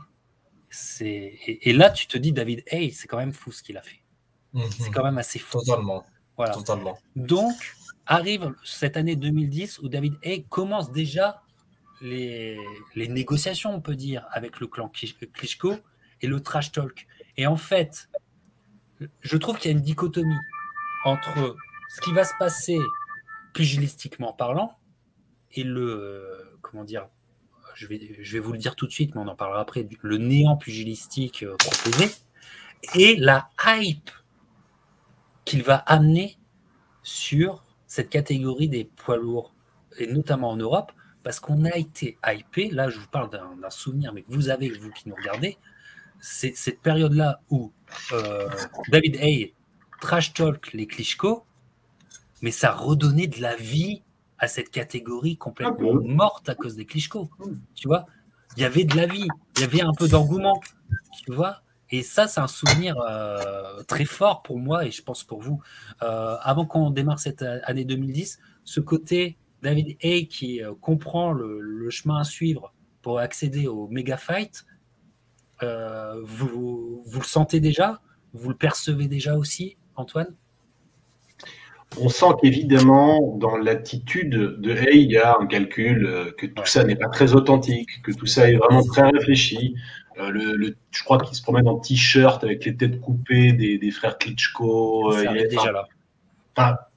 franchement, le mec en rajoute et personne n'est dupe. on sait très bien, on sait très bien ce qu'il y a derrière. Hein. Euh, moi, il m'agaçait déjà avant pour les raisons affectives que j'ai évoquées euh, précédemment. Donc, ça n'a rien arrangé. J'avais encore plus envie qu'il se fasse démonter, en fait. vraiment, mhm. ce type m'insupportait assez littéralement, tout en lui reconnaissant un mérite pugilistique. C'était pas le problème. Mais, franchement, euh, c'est voilà, il était très agaçant. Et malheureusement, on savait qu'il avait raison, donc il n'allait pas s'arrêter. Enfin, on savait qu'il avait raison. Il avait raison pour le business. Et il avait raison parce que, oui, c'est vrai, il apportait un petit quelque chose, une petite épice à l'époque dans le mix. Le problème, c'est que euh, très vite, euh, on s'est dit aussi que euh, le jour où il affronterait un Klitschko, peu importe son prénom, bah, il faudrait qu'il délivre la marchandise. parce que, voilà, il suffisait pas de faire sa bouche énorme. il fallait, voilà, bon, ok, ça avait marché contre Enzo Macarinelli, mais les Klitschko, c'est pas la même chose. Donc, voilà, il y avait quand même un certain scepticisme euh, sur sa faculté à, euh, délivrer au, tout au niveau des poids lourds. Effectivement, Clément, tu veux rajouter quelque chose avant qu'on aille sur le Ruiz fight? Euh, non, pas, spécialement. Pas spécialement. Allez-y, allez-y, on y va. Et eh ben donc cette année 2010 va être une année, on peut dire, où on va. Enfin, le, les Klitschko sont dans sont dans l'esprit de tous dès qu'on parle de David Hay. Déjà. Mhm il y a une première défense de titre de, son, de sa ceinture de WBA qui va les faire fructifier. En Angleterre contre John Ruiz, qui est déjà leur vétéran, qui est en fin de parcours, etc. C'est sa dernière chance. Et finalement, c'est un combat où euh, il ne peut pas avoir de chance, John Ruiz, parce que euh, Ruiz, a, en termes de morphotype, est parfait pour le, euh, le David Hay sharpshooter. Il est parfait pour ça. Donc, donc quelque part, c'est même pas drôle parce que tu sens tout de suite, ne serait-ce que dans leur allure sur le ring, tu sens tout de suite que il va être bien, ça va gicler, et bam euh, Et c'est un, peu euh, et le combat donc euh, oui se fera arrêter, même si je trouve encore qu'il y a beaucoup de rabbit, de rabbit punch, encore une mhm. fois, de la part de et que c'est assez frustrant, voilà.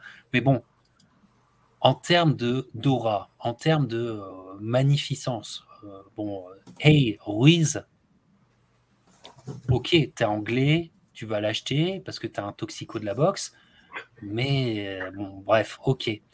Et puis là encore, les Anglais sont fidèles à eux-mêmes, c'est-à-dire qu'ils survendent des, des domestic fights, puisque le deuxième combat de l'année 2010, on va faire les deux combats en même temps parce que je pense que voilà, tu vois, c'est contre Audley Harrison.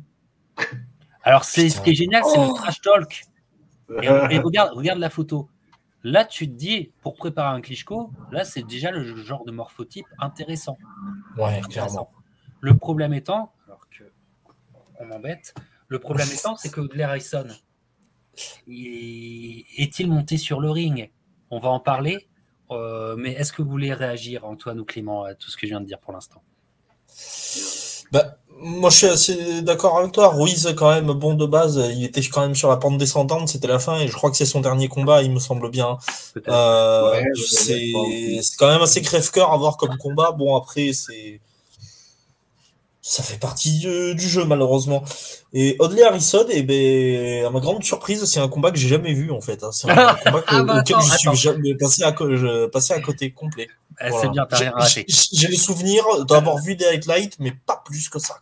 Ah, Donc tu ne connais pas l'histoire de ce combat. C'est ça. Eh ben, je vais te la raconter cette histoire de combat.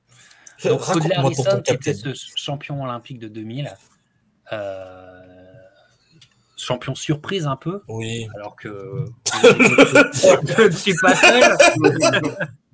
Eh, il s'est ramené quand tu as parlé des Klitschko. Hein. Moi, je trouve que c'est. À chaque fois, il, il arrive quand je parle des Klitschko. Allez voir mes anciennes vidéos. À chaque fois, il y a un truc.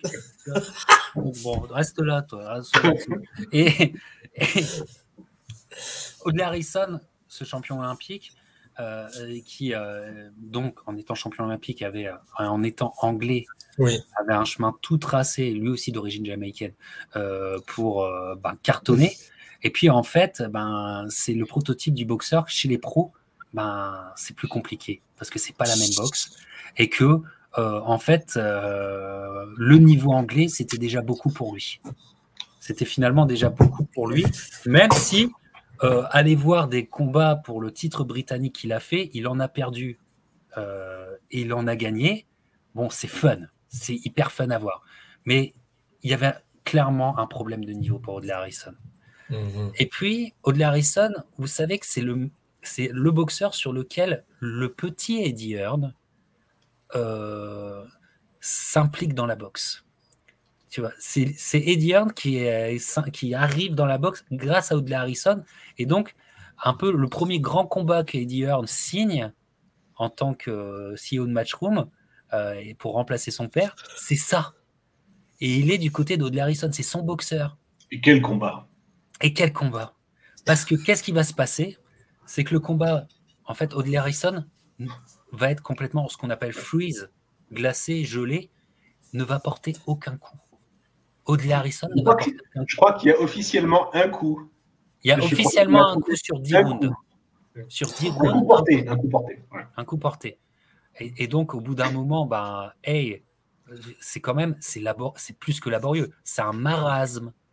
Bon, mais arrive le dixième round où, hey, bon, il porte une accélération, il arrive à l'allonger mais tu te dis, euh, euh, est-ce que c'est les coups qui ont allongé euh, Audley Harrison ou c'est Audley Harrison qui a décidé de, s'allonger?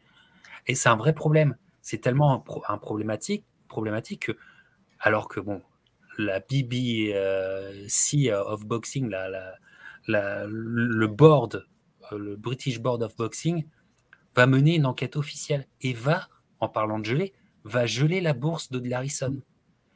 Et on se demande même s'ils si ne vont pas porter plainte contre euh, Harrison euh, en, justice, en cours.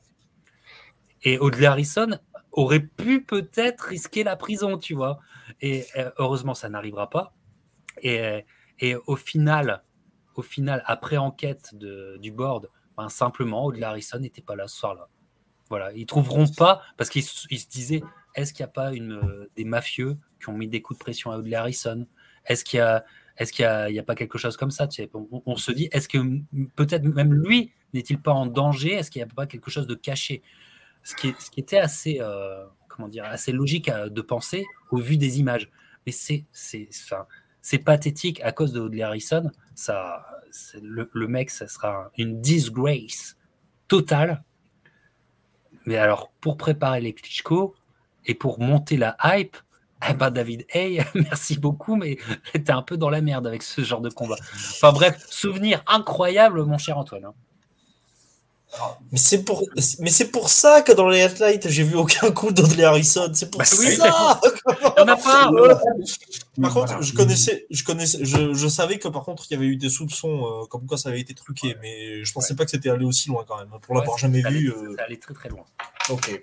Parce qu'il touchera sa un an plus tard, je crois le, mec a quand même un physique d'ours des montagnes, en plus il est gaucher, etc. Donc tu te dis qu'il peut, il peut emmerder un peu n'importe qui. Et en fait, c'est un lapin dans la lumière des phares, c'est un gros lapin. Mais, mais c'est sûr qu'il est euh, complètement paralysé, convaincu qu'il ne gagnera pas euh, dans le, combat. Malgré tout, les mecs ont fait monter la sauce. C'est ça qui est assez rigolo. Il y a, du trash talk. Et, et pour des mecs qui se sont euh, chauffés avant le combat, voir un, résultat aussi, aussi pitoyable et, un peu tristouille. Au moins contre Ruiz, il y a eu un combat. Alors Ruiz est surclassé mmh. naturellement, mais il y a eu un combat. C'est-à-dire que Ruiz, et lui, à qui on a reproché à raison d'avoir assez souvent pété dans la clim, c'est-à-dire d'avoir délivré des combats de merde où il se livrait pas, etc.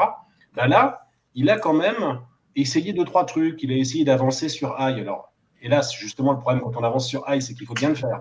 Sinon, euh, sinon on est puni. Mais D'ailleurs, dès le premier round, en fait, il prend un gauche-droite, il va sur les fesses. Dès le premier round, et il ira euh, un certain nombre de fois. Euh, et je, donne du crédit à, Ruiz pour cette défaite pas si déshonorante que ça, parce qu'il a essayé des trucs offensivement, juste qu'il était euh, surclassé. Mais je te rejoins, Captain. Pour essayer de faire monter un, combat contre les Klitschko, de rester sur cette lancée glorieuse d'un combat contre John Ruiz en fin de, parcours et Dudley Harrison qui, joue à, qui joue à Bambi dans la lumière des phares. Vraiment, c'est amuse-toi à vendre du, glamour, du sexy, de la menace. c'est extrêmement difficile. c'est extrêmement. Ouais, voilà. Mais ce qui est hallucinant, parce qu'en fait, on l'a pas vécu comme ça. Euh, voilà, ce, combat-là, ce combat-là, je pense pas qu'il a été diffusé en France. Tu me diras, tu me diras peut-être le contraire. Euh, mais ce qui est quand même, ouais, ce qui est quand même assez fou, c'est que malgré tout ça, malgré ces, ces questionnements sur le ring qu'on peut avoir, c'est que David Hay, alors il est euh, comment, il est agaçant comme tu le disais à cause du trash talk qu'il qui l'accentue pour être bankable. Mm. Mais c'est notre seul espoir. Malgré tout ça, il est considéré mm. comme notre seul espoir pour sortir, sortir de, cette, de ce cauchemar de la domination de Klitschko qui, qui, qui, nous endort plus qu'autre chose. Hein. C'est terrible à dire, effectivement, je suis une mauvaise foi, euh, c'est injuste ce que je dis, mais vous comprenez l'idée. Simplifions, simplifions, voilà. Mais c'est quand même ça, quoi. C'est quand même seul espoir. Regarde ce Ring Magazine. Regarde. Mais c'est exactement ça. Hein. Je veux dire, tout le monde est là. On est là, euh, David, s'il te plaît, s'il te plaît, fais-le. Et donc va arriver, et ça va arriver ce combat. Le combat contre Vladimir Klitschko va arriver. Et en fait, on va, comment dire, on va avoir le vrai, vrai, euh, la vraie performance de David Hay. Elle n'est pas sur le ring. La performance de David Hay, Oh. C'est Monsieur Manager, David Hay. Oh, le business. Oh. Exactement. Exactement. Parce que il va, en fait, imposer des conditions énormes pour ce combat, ce qui fait qu'on est économiquement sur un 50-50 fight. C'est-à-dire que le fait d'avoir eu cette ceinture WBA, eh ben, c'est un, un, levier dans la négociation qui est absolument énorme. Mhm. Et donc, euh, Klitschko va accepter un 50-50 fight, mais à tous les niveaux, sur les pay-per-view en, anglais, sur la télé allemande, etc. Ça va se jouer en, Allemagne, mais c'est ça le gros truc.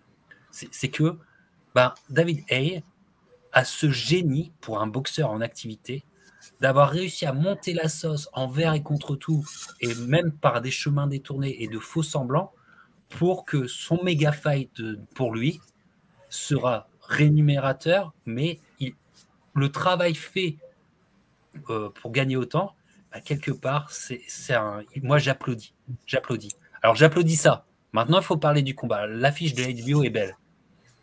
Ça, c'est un souvenir, les amis. C'est un souvenir d'une détresse.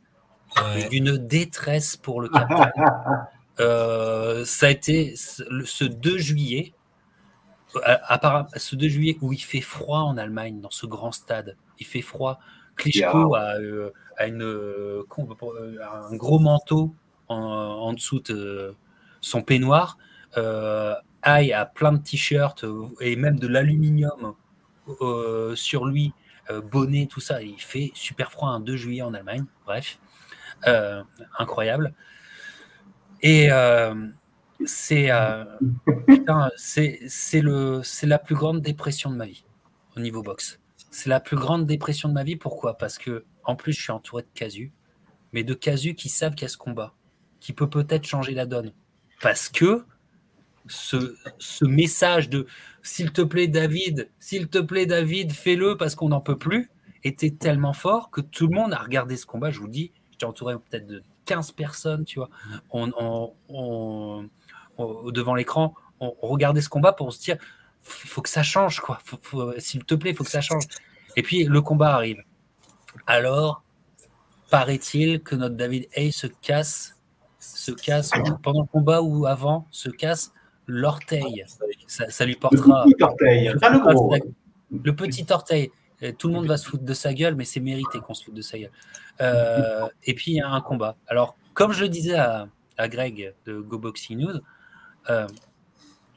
combat où A va, en termes d'attaque, va être tellement parcimonieux que finalement tu peux pas gagner un seul round. Mais alors, c'est un masterclass défensif. Hein. Parce que Parce que pour faire les 12 rounds contre Klitschko, qui voulait vraiment, vraiment lui passer sa droite, eh ben, qu'est-ce que ça bouge? Moi, je trouve que c'est magnifique à voir, mais faut... en fait, c'est un délire.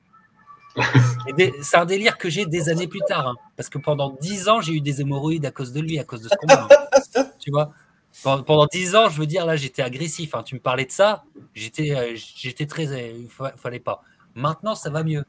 Donc maintenant, j'ai revu ce combat en me disant défensivement, qu'est-ce qu'il y a à voir? À voir, c'est beau. Mais alors, mais t'as vu comment il faut être comment péter dans sa tête pour se retaper ce combat Mais c'est c'est la putain de douche froide de, de, ces 20 dernières années pour, pour nous. Heureusement, c'est une douche froide qui est vachement oubliée aujourd'hui. Qu'est-ce que tu en penses, Antoine? Moi, je trouve que c'est une douche froide oubliée. Ouais, enfin, le souvenir est quand même vif. Hein. C'était pas, pas très agréable. Ah non, c'est pas. Euh, objectivement, sur ce coup-là, Hey euh, peut chercher toutes les excuses qu'il veut. Vraiment, il n'a pas délivré. Alors, il n'a pas délivré. Bah, il faut dire à sa décharge qu'à l'époque, arriver à réduire la distance contre ce Vedad-là, c'est-à-dire celui de 2011, bah, il pas plus compliqué. C'est le défi le plus terrible jamais posé à un boxeur, ou presque. C'est arriver à réduire, à, couper la distance pour arriver à mettre un power punch, c'est impossible. Et euh, euh, en effet, petit à petit, en fait, euh, bah, Vlad s'aperçoit du truc. Il s'aperçoit que il lui fera pas grand chose, qu'il n'a pas vraiment les moyens ce soir-là. Et donc, il va même finir. Tu disais qu'il voulait lui passer sa droite. Ouais, c'est rigolo. En fait, à un moment même, Vlad arrête presque de jabber pour envoyer sa droite en première intention pour essayer de le toucher, quoi. Enfin bon, c'est euh, Ce qui est pour Klitschko déjà un, euh, comment dire, un risque qu'il n'aurait jamais pris en temps normaux. mais ça, ça veut dire, ça, ça veut dire qu'il sait très bien qu'il va rien lui arriver. Et à la toute, c'est assez pathétique d'ailleurs, parce qu'à la toute fin, Aïe essaie d'envoyer des grands coups qui n'ont aucune chance d'arriver, euh, téléphoner depuis très loin, etc. C'est assez lamentable. Donc oui, effectivement, c'est dégueu. Et c'est dégueu. Ce qui est formidable, c'est que ça fait beaucoup de cocu cette histoire-là, parce que 15 ah millions de téléspectateurs en Allemagne, 21 millions de téléspectateurs en Ukraine. Euh, je n'ai pas les chiffres de ceux qui ont regardé depuis l'Angleterre, mais il y a dû en avoir quelques-uns. Donc ça veut dire que beaucoup de gens ont regardé ce combat, beaucoup de gens se sont enflammés pour ça. Euh, et, et, ça a brassé un blé pas possible. Je crois que les deux, les, deux donc, en vertu du 50-50, ont gagné 24 millions de dollars chacun, ce qui pour un combat qui n'a pas lieu aux États-Unis, quand même un truc euh, impeccable, hein, on va pas se mentir. Mais euh, c'est une honte. C'est-à-dire qu'à la fois, je suis très content à la fin de ce combat, vu mon amour pour David Haye, je suis extrêmement content qu'il ait perdu un shutout. assez, et surtout, je suis ravi qu'il sorte l'excuse du petit orteil, parce que vraiment, vraiment, vraiment, vraiment, il est grotesque. Il ira jusqu'à montrer ce serait pas portail. Mais t'as pas de face, putain. Danny Williams, il a gagné un combat, il s'était déboîté l'épaule. T'as pas de face, gros. Bon. Euh, le, le, le, euh, comment dire ça fait du mal à la boxe d'une façon générale. Le, vrai problème, il est là. Je m'en fous d'avoir passé une soirée de merde dans la télé. Ça fait du mal à la boxe. Ah euh, et, objectivement, c'est. Qu'est-ce qu'on est passé pour des cons? Ben, Un peu. Qu'est-ce qu'on est passé pour des cons, tu sais, et tout. Ah, t'aimes la boxe ah, Parce que moi, ça arrive en, après-midi. Euh, euh, j'étais à Montréal à l'époque. Ça arrive en après-midi. Donc, tu sais, euh, on, a pris la tête à nos gonzesses et tout ça. non, mais cet après-midi, non, il y a ce combat et tout. On a fait chier tout le monde. Et, après, le, regard. Ah, d'accord. Ah, moi, je crois que la boxe était mort. C'était mort. Il est compté, Là, mort. il, est compté vers la fin du combat. je crois qu'il glisse plus ou moins, mais il est compté une fois. Bon, si au moins il s'était fait finir, ça, ça aurait été bien. Enfin, on aurait rigolé, quoi. Mais bon, là, ça reste quelque chose de piteux, au fond. Ah non, parce que Klitschko n'en est pas capable non plus, tu vois. Ah, parce que tu ajoutes la, la, mauvaise foi de Dai à la mauvaise foi de Klitschko. Tu vois, qui. Euh, voilà, donc. Euh, la vérité, c'est qu'aucun des deux voulait, euh, aucun des deux voulait vraiment. Enfin, ça les, voilà, ça les a satisfaits rétrospectivement. Le truc un peu marrant, c'est ce que fait Klitschko à la fin du combat. C'est-à-dire qu'il réagit sur YouTube, ou je ne sais pas si c'était déjà YouTube ou etc. mais il y a un film en fait qui fait un diaporama, donc il dit rien. En fait, Hey qui a beaucoup ouvert sa gueule avant le combat, Klitschko lui il dit rien. Il montre en fait, il a imprimé sur des feuilles le schéma des deux têtes des Klitschko euh, portés par Hey, etc. Et puis derrière, il fait passer les diapos, en fait, il fait passer les feuilles. Et puis derrière, on voit bah, toutes les gauches qu'il lui a mises dans la tête, euh, toutes les etc. Et bon, voilà, il, et il finit sans, sans, dire un mot, il finit en souriant devant l'écran, et puis le film s'arrête. Bon, ça, à la rigueur, c'est un peu drôle, mais franchement, ça rachète pas le, ça rachète pas le mal que ce combat a pu faire à la boxe, tout en, tout en générant un peu incroyable. C'est, c'est, c'est, d'une tristesse, euh, mes amis. Catastrophe. Hein. Tu t'étais remis à la boxe, euh, mon cher Clément, là, ce soir-là Ah putain. Le jour le plus long. Le jour le plus long. Je l'avais vu. Je l'avais Ah, vu à l'époque. là, là, pareil. là, là, là. Ça ça m'a fait repartir. hein. J'ai dit non. Ah là là là là là là Non, là. non, non, ouais. non. À l'époque. Normal. euh, Normal. Mais tu sais, vraiment, c'était des années où je regardais de temps en temps une soirée, etc. Et là, la soirée euh, aïe euh, contre Vladimir. euh, Putain, mais 24 millions de dollars chacun, quoi. 24 millions de dollars chacun pour cette purge. Bah, je- moi, je comprends pas. Moi, j'aurais été David. Hey, moi, j'aurais. Ben, euh, je profiterais de, je profiterais de la good life euh, en Jamaïque. hein, Non, mais clairement. après ça. Après Non, ça. mais bon, ça, ça va pas être le cas. Et c'est là où le high est encore plus euh, agaçant, c'est qu'il y a ce- le coup de l'orteil. Et, et Et le- l'orteil. voilà. Mais sauf que, au lieu de faire amende honorable et de, faire, et, et de se faire oublier, eh ben, il va pas se faire oublier. Donc, je crois qu'il annonce sa retraite à la sortie de ça. Oui, c'est ça. Et t'as envie de lui dire, mais euh, t'as un. Comment dire? T'as quand même une carrière d'imposteur. De- Ah. Chez, les, chez les poids lourds. Chez les poids lourds, oui. t'as une carrière d'imposteur, tu vois. Et tout, donc euh, vas-y, fais-toi oublier. Et puis va arriver ce moment incroyable. C'est-à-dire que Vitaly Klitschko va défendre sa ceinture WBC contre Derek Chisora à Munich. Derek Chisora qui sera dans le week-end de sa vie. hein. Le mec, euh, enfin, le mec, euh, euh, je sais, je pense pas qu'il se drogue, mais, mais euh, il- apparemment avec un week-end comme ça, il n'en a pas besoin. Il, lui aussi, il, il manque, enfin, Il il, montre aucun respect au Klitschko, mais quelque part, quelque part, c'était. Euh, C'était pas faire. que le mec, ça- le, le mec savait pas, euh, savait pas s'arrêter. Voilà, ça, ça crache à la gueule de Vladimir. Ça, euh, il Eh, y a quoi d'autre? Ça, Captain, ouais, dis- ouais, ouais. dis-moi que ça ça t'a plu quand même à l'époque. même. J'avoue, J'avoue, quand même. J'avoue. L'esprit sale gosse, là, il devait être en mode. Ça fait 10 ans que je mets des petites soirées, là. Ouais, ouais, ouais, ouais. Voilà, ouais. Et donc, euh, il y a ça. Il y a le combat où euh, Shizora, finalement, en, en tant qu'adversaire de euh, Vitaly Klitschko, aura sorti un sacré bon combat. Mhm. Un sacré bon vrai. combat, malgré tout, malgré la folie du mec. Voilà. Et puis, il y a la conférence de presse où le David Hay est là. Pourquoi? Parce qu'il fait monter la sauce pour avoir son combat contre Vitaly Klitschko. Et, et là, tu te disais, non mais sérieux, vous êtes sérieux, vous, la purge que tu m'as donnée, et, et euh, Et tu veux revenir pour ça, quoi. tu vas revenir pour ça. Voilà, c'est, ça me fait penser à Antoine qui va bientôt revenir euh, euh, nous rejoindre, euh, évidemment. Il nous fera signe quand, quand il pourra. Mais tu dis non. Et puis la conférence de presse, en fait, dérape complètement à cause de Derek Chisora, qui, qui commence à se prendre la tête avec David Hay. Et en fait, en deux temps, trois mouvements, en, en, en un instant, un, un instant de folie, euh, Antoine, je ne sais pas si tu t'en, tu t'en souviens, tu es de retour avec nous. Ça va, mon Antoine? Tout va bien? Salut à tous. Voilà. Ça va, Voilà. ça va, ça va. Antoine du Bah- futur. Eh ben, il va avoir peut-être l'un des meilleurs combats de David Hay euh, à cette période-là, sur les deux dernières années, c'est la bagarre entre Derek Chisora et David Hay, et puis La l'entourage. Voilà, là on est sur une vraie bagarre, et là, et là le, le comment dire, le David Hay, il envoie quand même du parpaing encore, tu vois. enfin, truc ahurissant qui va continuer de faire mal à la boxe parce qu'on est chez les cas sociaux, euh, mais euh, 2.0 là, euh, avec Shizora euh, devant les Klitschko qui n'existent plus d'ailleurs. Tu vois, cette conférence de presse, il n'existe plus, tu vois, le Vitali n'existe plus, tant mieux, tu vois. Et, et, et donc, le truc tourne, quoi. D'un possible Vitali euh, David combat, on passe à un combat entre euh, David Hay et Derek Chisora, qui en fait bah, est malgré tout, malgré la comment dire, le mauvais goût profond de la source euh, de l'intérêt, eh ben, est quand même beaucoup plus tripant qu'en un énième délire avec les Klitschko. C'est bizarre à dire, voilà. Mais ça va être tripant. On, va grave triper ce truc parce que Frank Warren va être génial.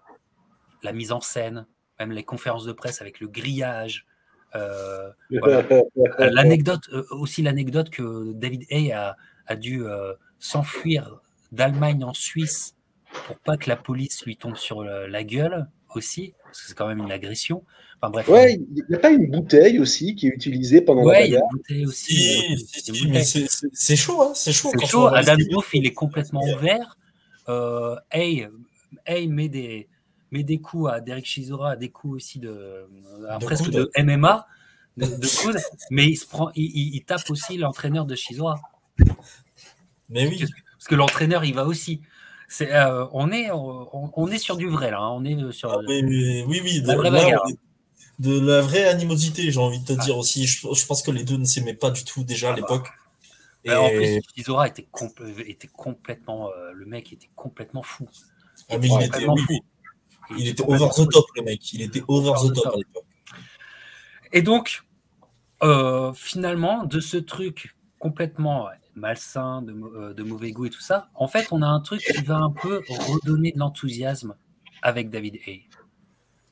Parce que en fait, on l'aurait raté pour rien au monde. Ça se passe au West Ham euh, Stadium là et tout. c'est Box Nation qui diffuse alors que c'est un tout petit réseau euh, appartenant à Frank Warren, mais qui va, qui va surperformer avec des petits documentaires. On, est chaud bouillant. Et puis arrive le combat.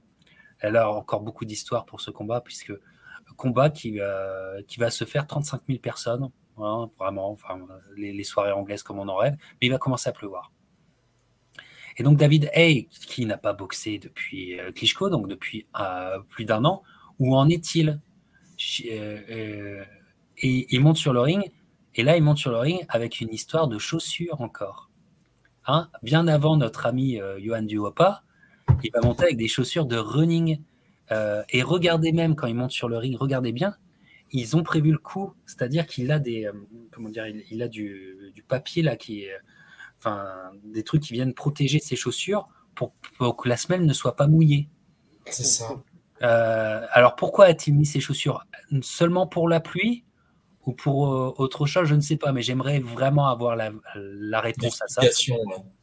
Derek Chisora arrive avec des chaussures euh, normales, et puis arrive un combat. C'est avec synchrone, mais c'est avec synchrone de poids lourd, un peu à l'ancienne, génial. Chisora n'est pas dans un bon soir en termes pugilistiques. David Hay est dans une sorte de renouveau, petit renouveau, mais le sharpshooter qu'on a aimé est de retour. Le bon boxeur qu'on a aimé est de retour. Et puis, euh, à la boxe, il domine. Très bon coup d'œil.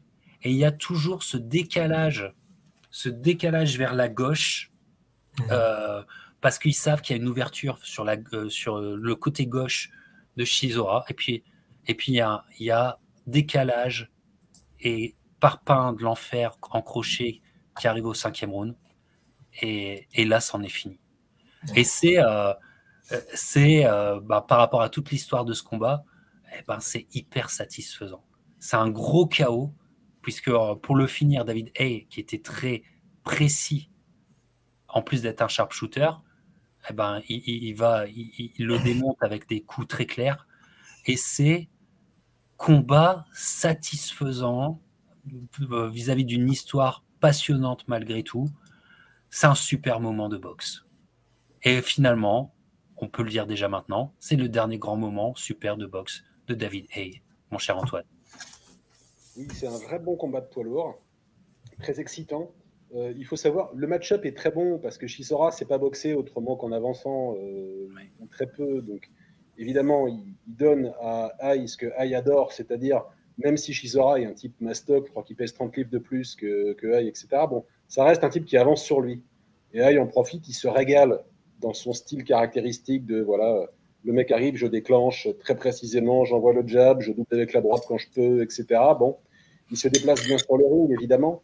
Euh, Delboy, vous l'avez dit, on, l'a vu meilleur après, on l'a vu meilleur plus vieux que euh, ce soir-là. Effectivement. Euh, il n'est pas dans un très bon soir, mais euh, je donne du crédit quand même à Aïe sur ce combat, parce qu'objectivement, il l'a jonglé, pour parler comme Clément, il l'a jonglé. Et euh, c'était excitant, on a eu le finish dont tu as parlé qui est, qui est excellent. Et objectivement, bah, ça fait du bien. Ça fait du bien quand on reste sur une lancée de une série de combats un peu décevants, soit des affiches ternes, soit des combats ternes, de voir un combat comme on les aime avec deux mecs qui se détestent. On a bien fait monter la sauce et ça délivre à, à bonne hauteur. Ma foi, euh, c'est un soir où, on se prend à croire encore en la boxe et, euh, c'est plutôt agréable. Hmm. Effectivement, euh, Clément, ça, c'est un. Concernant David Hayes, c'est un souvenir. Ça, c'est un souvenir positif. Quoi. le combat, on parle. C'est un excellent souvenir. Moi, j'en ai un excellent souvenir de ce combat. Moi, ce qui. Là où je donne du crédit à David Hayes, c'est que quand même, bon, quand tu vois Shizora qui est une belle masse et qui est un poids lourd naturel, et quand tu verras quand même la suite de sa carrière, ce que ça donnera à Shizora, tu te dis putain. Ce qu'il réussit à faire quand même, c'est assez fou. C'est assez fou. Et euh, mais ce KO en plus au cinquième, euh, je trouve, euh, je trouve complètement dingue, même des années après. Et ouais, non, grosse, grosse perf. Hein. Franchement, pour se relancer après ce qui s'était passé contre Klitschko, il fallait le faire. Il fallait le faire. ouais, tout à fait. Chapeau l'artiste. Shizora a tenu 12 rounds contre Vitali quand même. ouais. Euh, en, travaillant bien, en travaillant bien, en plus. Mm. Ouais, ouais, tout à fait. Donc, euh, voilà. Après, après le, problème de Shizora, c'est qu'à cette époque, je trouve que c'est c'est les montagnes russes un peu. C'est un peu les montagnes russes. et je pense que c'était un mec qui n'était pas constant à l'époque et, et, qui même quelque part a un grain de folie aussi. Euh, oui, c'est possible. Qui un... Moi, je, suis persuadé que ce mec, surtout à l'époque, était un chien fou. Et là, j'ai l'impression. On parle de Shizora. On parle de Shizora, mais en ce moment, je pense qu'il s'est un peu assagi, je trouve. On parle de Shizora. il, a pris des coups, hein, donc. ça calme. Ça calme. Et donc là, euh, en fait, c'est une sorte de renouveau, et puis il n'en faut pas plus pour que la machine reparte. Mais c'est en fait c'est la fin de David Hay. On, ne s'en aperçoit pas, c'est la fin. Parce qu'avec un combat comme ça, en fait, il est relancé pour pouvoir vendre d'autres combats, comme David sait le faire. Son grand talent, c'est qu'il c'est son auto, un autopromoteur de talent. Et puis en fait, la vérité aussi, c'est que euh, aller chez les poids lourds quand tu n'en es pas un vraiment naturellement, c'est que la réalité physiologique euh, parle, c'est-à-dire que son corps craque. Je pense que son corps craque. Et euh, la blessure, c'est ce qui me fait dire aussi que sa blessure au dos, qui est arrivée à l'époque, Clément nous en avait parlé, était aussi réelle. Euh, parce qu'en fait, son, corps craque de chaque côté et ça va être une accumulation d'annulations, et notamment ce combat-là qui n'arrivera jamais, avec contre Fury, à l'époque, qui était très très bien vendu. Ils auraient pu faire un très gros succès, tu sais, c'était parti pour. Et puis à deux semaines, à deux semaines du combat, euh, c'est annulé. C'est la preuve que David et son corps avait totalement lâché. Il y aura d'autres combats hein, qui seront annulés. Hein. Je crois que Char Hay, euh, euh, ça sera aussi annulé. Et donc, en fait, en gros, c'est. Il a signé une fois avec Vitali, je crois, non aussi. Il me semble que le combat a été signé avec Vitali une fois qui s'est pas fait non plus. Exact. Oui, oui c'est vrai c'est une accumulation. Et bien la preuve que son corps avait complètement lâché. C'est-à-dire qu'en fait, ce qu'il a, ça, comment dire, son, son, histoire chez les heavyweight est une histoire. Alors, était-il chargé ou pas? C'est notre, question. Hein. Enfin, bref. Vous en pensez ce que vous en voulez.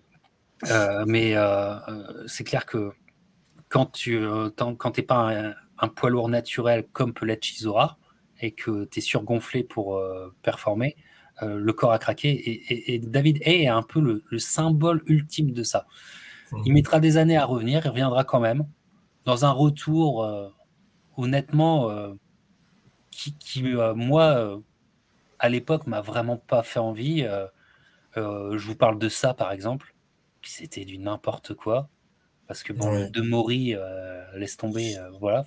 bref, il va accumuler deux, deux victoires par KO, mais contre contre des mecs qui ont rien à faire là. Quoi. Je suis désolé de le dire.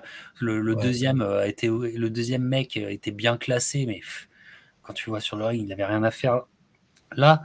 Et donc va arriver un autre combat qui va passionner les foules, mais qui est le symbole de Hay qui se fait dépasser même sur sa grosse qualité d'auto-promoteur, c'est le Ace Bellew.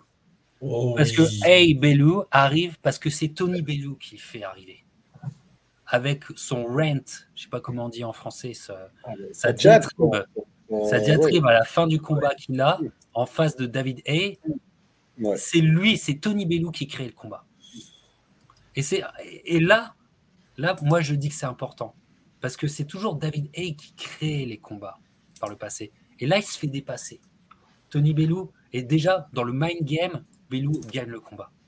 Et plus le, et plus le, combat se vend, et plus tu vois que Bellew, il gagne le mind game, et tu te dis, euh, ah, et, et moi j'ai franchement penché sur Bellew euh, avant le combat, et, et, le combat va, va, va donc arriver. Alors je ne sais pas si c'est sur le premier ou le deuxième combat qu'on on a déjà des indices, des rumeurs qui disent que euh, il, est encore, euh, il a encore le, euh, le corps cassé, David Hay, notamment au niveau de la jambe, et qu'il ne va pas aller faire un aller-retour express à Munich, voir un spécialiste pour son talon d'Achille. C'est ça. C'est sur le premier ou le deuxième, C'est sur le premier. C'est sur le premier. combat. Je, me rappelle très bien à l'époque parce qu'en fait, comment expliquer? J'avais vu le comeback de David Hay là contre. T'as dit le nom là juste avant là en 2016. Je crois que ça dure un round. De, ouais, ça. de Mori, ouais. Euh, à l'époque, j'avais été énervé parce que bon, euh, ça faisait longtemps qu'on n'avait pas vu David Hay et en plus le combat est nul à chier. Bref, pour te dire, je n'ai plus aucun souvenir de ce combat. Rien. Zéro image. Bref. Et Bolio, à l'époque, il avait fait réussir, il avait réussi à faire monter la sauce et tout, justement après son après sa, sa prise de titre euh, chez les lourds légers, il me semble en plus. Et ça se fait chez les lourds. Ça se fait chez les lourds déjà. Donc tu te dis, ok, déjà, c'est bizarre parce que Aïe, quand même, est un lourd léger naturel. Peut-être qu'il aurait pu faire l'effort de faire le poids, mais le problème, c'est qu'on le connaît, c'est que euh, déjà à l'époque de Mormec, il devait sûrement faire des cuts. Donc euh, voilà. Et comment expliquer? Ben ouais, Bellew, en fait, il... masterclass. Bon, David, il est blessé et ça se ressent tout le long du combat. Euh, ça va se ressentir. Surtout, surtout euh, au cinquième ou au sixième. voilà, c'est ça. Parce que le début du combat est un combat équilibré. Oui. Où, euh, comment dire, Hay peut encore donner l'impression qu'il est boxeur. Et il y, a, y, a, ce cinquième round où le talon d'Achille, hein, c'est bien ça, pète complètement. Complètement. Et là, et là, quelque part, on est sur un autre combat. Ah et on est sur une autre histoire qui arrive, mais une histoire où finalement le héros va être David Hay. Oui. Le héros va être parce que il a, il a plus qu'une jambe euh, de disponible, ça va pas. Il ne peut plus bouger, il doit rester dans les cordes et donc c'est complètement sacrificiel. Et moi je le vois comme le moment sacrificiel où quelque, quelque part euh, avec Tony Bellew, il expurge tous les mauvais moments qu'on a eus, tu vois. Euh, bien sûr, il, va perdre. Mais quelque part, Belou va mettre des rounds et des rounds à le finir. Mais oui. des rounds et des rounds à finir. Et donc, donc c'est, c'est, un chemin de sacrifice, mais il le fait. Il le prend, le David Hay. Quelque part, il le prend. Donc, quelque part, il se soumet au, dieu de la boxe. Tu mmh, vois lui, lui, qui se plaignait de son petit orteil, là, bah, là, il a mangé sévère pendant six rounds. Ouais, C'est au 11e que ça s'arrête C'est au 11e que ça s'arrête. 11e. Euh, pour, euh, pour ça. Donc, c'est quelque part, c'est la défaite rédemptrice. quoi. C'est la défaite où, euh, en fait, on lui pardonne. Mais, Qu'est-ce que vous en pensez? je... Moi, je te dirais que c'est surtout que c'est long. En fait, c'est long parce qu'il met du temps à l'achever, justement, et tu as vraiment l'impression que tu as une bête qui est acculée dans les. Dans, les, dans un enclos, si tu veux, en fait. Et long et triste, ouais et qui lutte pour sa survie. Et il y a un passage, et je crois que c'est dans le premier, ouais, c'est dans le premier, où en fait, t'as je crois que Aïe manque de chuter, et t'as Bellew qui lui tend le gant, justement, tu sais, pour lui dire, euh, check, on y retourne, enfin, voilà. Et t'as David Aïe qui tente de faire un, crochet en traître, tu sais, et il le loupe au complet. Mais cette image. elle, est, elle est terrible parce qu'en fait, tu vois que David, il sait que c'est la fin mais il, est désespéré et il essaye d'aller jusqu'au bout euh, du truc quand même. Il fait preuve d'un gros courage ce soir-là, mais euh, qu'est-ce que c'était long. Enfin, moi, ça m'avait. Je, je l'aimais pas. Je l'aimais pas, David Haye, à l'époque, déjà. Mais ça m'a fait mal au cœur de voir un homme subir autant. Subir autant, euh, c'est pas, pas humain, on va dire. Voilà. il a mangé cher, Antoine. C'est une impression surréaliste. Euh, on se rend bien compte qu'il y a un truc qui ne va pas avec sa jambe. Il y a des plans réguliers sur son mollet. On se rend compte que, que, le, tendon a pété. On voit que la, jambe n'a pas une forme normale. Après, je crois que Aïe euh, gagne carrément un des rounds. Ce qui montre aussi que Belou, quelque part, bon, c'était pas non plus Sugar et Robinson. Hein, c'était pas. Alors, c'est des moments un peu compliqués, naturellement, parce que tu dois gamberger quand tu sais que ton mec est blessé comme ça. Bon, ça peut te perturber un peu. On sait très bien parfois qu'au tennis, quand un mec se blesse, il gagne quand même le match. Mais euh, Belou montre qu'il n'est pas, c'est pas un boxeur de super élite. Belou, c'est un boxeur que j'aime bien, mais c'est pas un boxeur de super élite. Euh, ils ont fait la démonstration ce soir-là.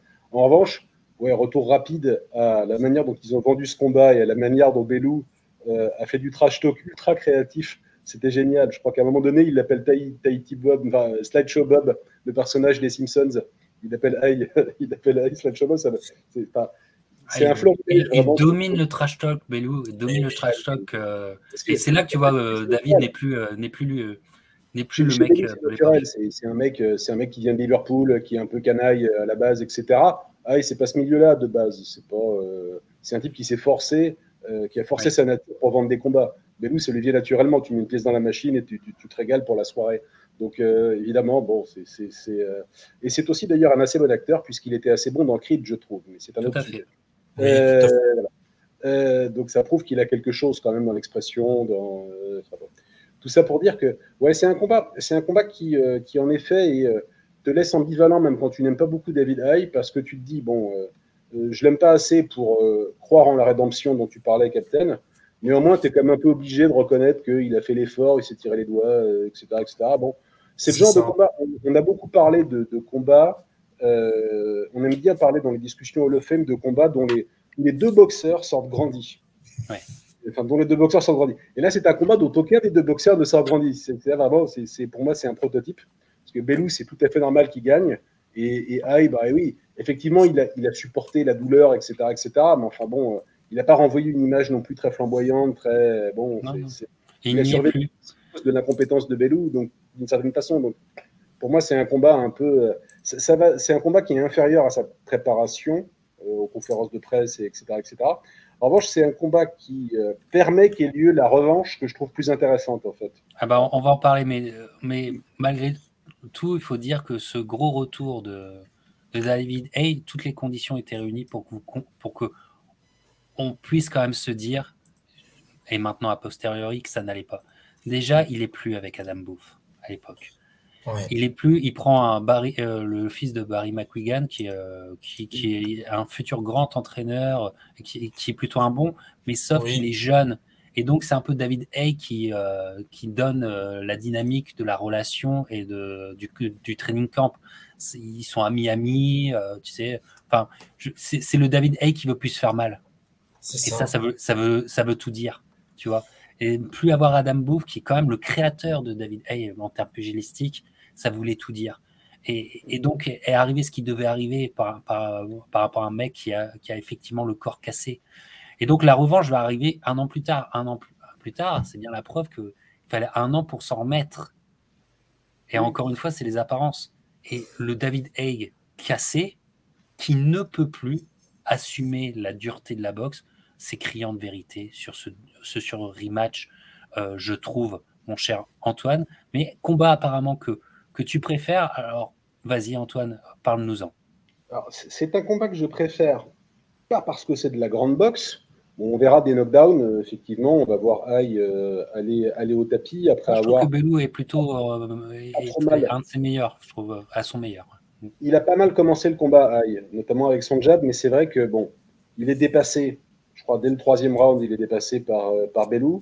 Il y a des, il y a des, des, knockdowns assez photogéniques enfin, au, troisième round, les, deux fois où, euh, où Aïe finit par terre, Belou a assuré. Mais ce que je retiens, c'est même pas pugilistique. Je pense que tu l'as dit, il est passé à autre chose. Et ce combat-là, il ne pouvait pas le gagner en pratique. Euh, même s'il tape fort, naturellement, il ne pouvait pas le gagner, sauf sur un El Mari. bon. En revanche, il y a une ambiance très bizarre dans ce combat. Parce qu'ils ont commencé par, se, par s'exécrer. Ils ont commencé par, se, par s'envoyer des noms d'oiseaux. Et dans ce combat, il y a une espèce de camaraderie bizarre entre les deux. Ils ont vécu ce premier combat très très chelou. Et dans ce combat-là, la manière dont les deux mecs se chambrent et se parlent, on est presque dans un film en fait. Il y a une sensation d'irréalité, je trouve. C'est-à-dire que franchement, quand vous re-regardez les images, et les, enfin, je trouve que la réalisation colle à ça. On voit vraiment les visages des deux gars, la façon dont ils se parlent, dont ils font des mimiques, dont ils se font des gestes entre les coups. C'est extrêmement. Il y a une forme de camaraderie étrange entre les deux boxeurs qui est marrante à observer. Moi, c'est ce que je retiens. C'est cette ambiance très particulière. Sportivement, ça n'a pas un immense intérêt, on ne va pas se mentir. C'est bien que Bellou ait eu la victoire pour lui, mais sportivement, c'est pas, euh, c'est pas, c'est pas du caviar, quoi. En revanche, on a vu un peu de boxe et puis euh, et, le combat tient pour euh, le côté très cinématographique, très film des deux mecs qui se disent à toi, à moi et tout, tiens, prends ça, etc. Enfin, c'est, t'es, es dans un film, euh, dans un film des années 80 avec deux types qui se mettent dessus et qui se chambrent. Bon, voilà, c'est pas désagréable. Ouais. Et ça dure moins longtemps qu'un film. Hein. Ça dure moins longtemps qu'une séquence de Rocky 3, effectivement. d'ailleurs, parce que finalement, bon, il ne faut peut-être pas que ça dure trop longtemps. Hein. Effectivement, Clément. Euh, ouais.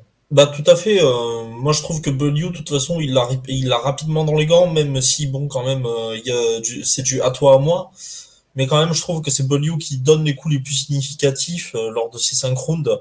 Et ça, mais ça paie pas de mine. Quoi. Enfin c'est Déjà à l'époque, euh, moi je trouvais que le rematch était discutable.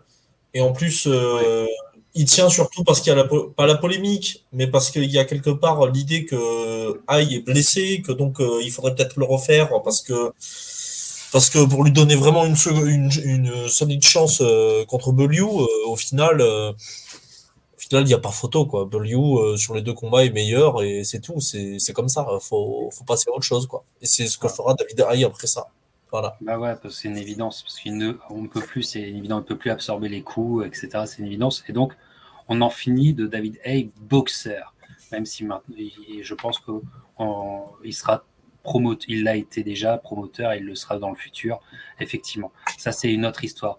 Mais donc arrive la conclusion de notre émission, où, à la différence de d'autres émissions où c'est une évidence qu'on parle de Hall of Famer, j'ai envie de vous dire, David Hay, finalement, Hall of Famer ou pas? C'est une vraie question. Et je suis pris, moi, dans une contradiction. Pourquoi? Parce que je vous renvoie encore cette émission que j'ai faite avec Greg de Go, Boxing News, sur Jean-Marc Mormec, où ma conclusion était de dire que euh, il serait peut-être euh, intéressant euh, de voir Jean-Marc Mormec au Hall of Fame et qu'il a, qu'il a le dossier pour, selon moi, en tant que français.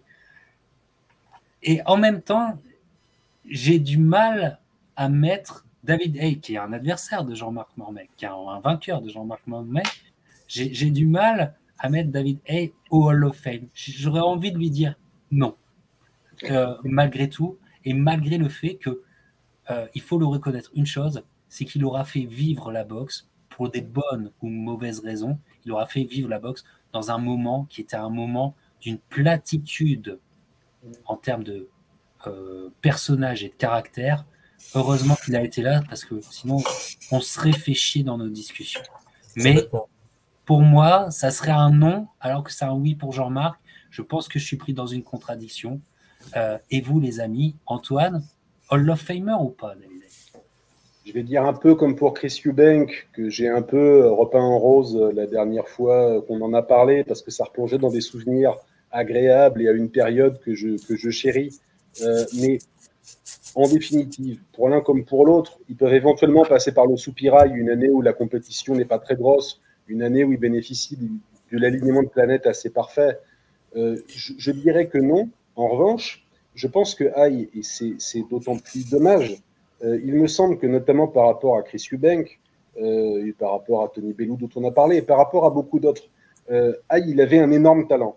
C'était un énorme talent. C'était physiquement, il aurait pu alors évidemment, c'était pas facile de faire la limite des 200 livres, mais c'était un athlète exceptionnel qui aurait pu être, euh, qui aurait pu marquer l'histoire de la catégorie beaucoup plus qu'il ne l'a fait en définitive. C'est vrai. Il a une très grande victoire contre Mormec, bien sûr. Il a battu Macarenelli, c'était pas mal, naturellement. Mais au fond, il, aurait, il avait de quoi voir venir. Moi, je, vous ai dit tout à l'heure, j'ai eu peur de le voir régner 10 ans sur la KT, tellement il était dominateur, tellement il était fort. Et donc, euh, pour moi, Aïe restera. C'est paradoxal parce qu'il a été aussi champion du monde chez les lourds, il a gagné des paquets d'argent. Mais Aïe restera. champion du monde ou title holder. Hein. Il a été title holder. Il a, Baloyev avait la ceinture WBA qui ne fallait pas dire grand-chose. Voilà. Et euh, voilà.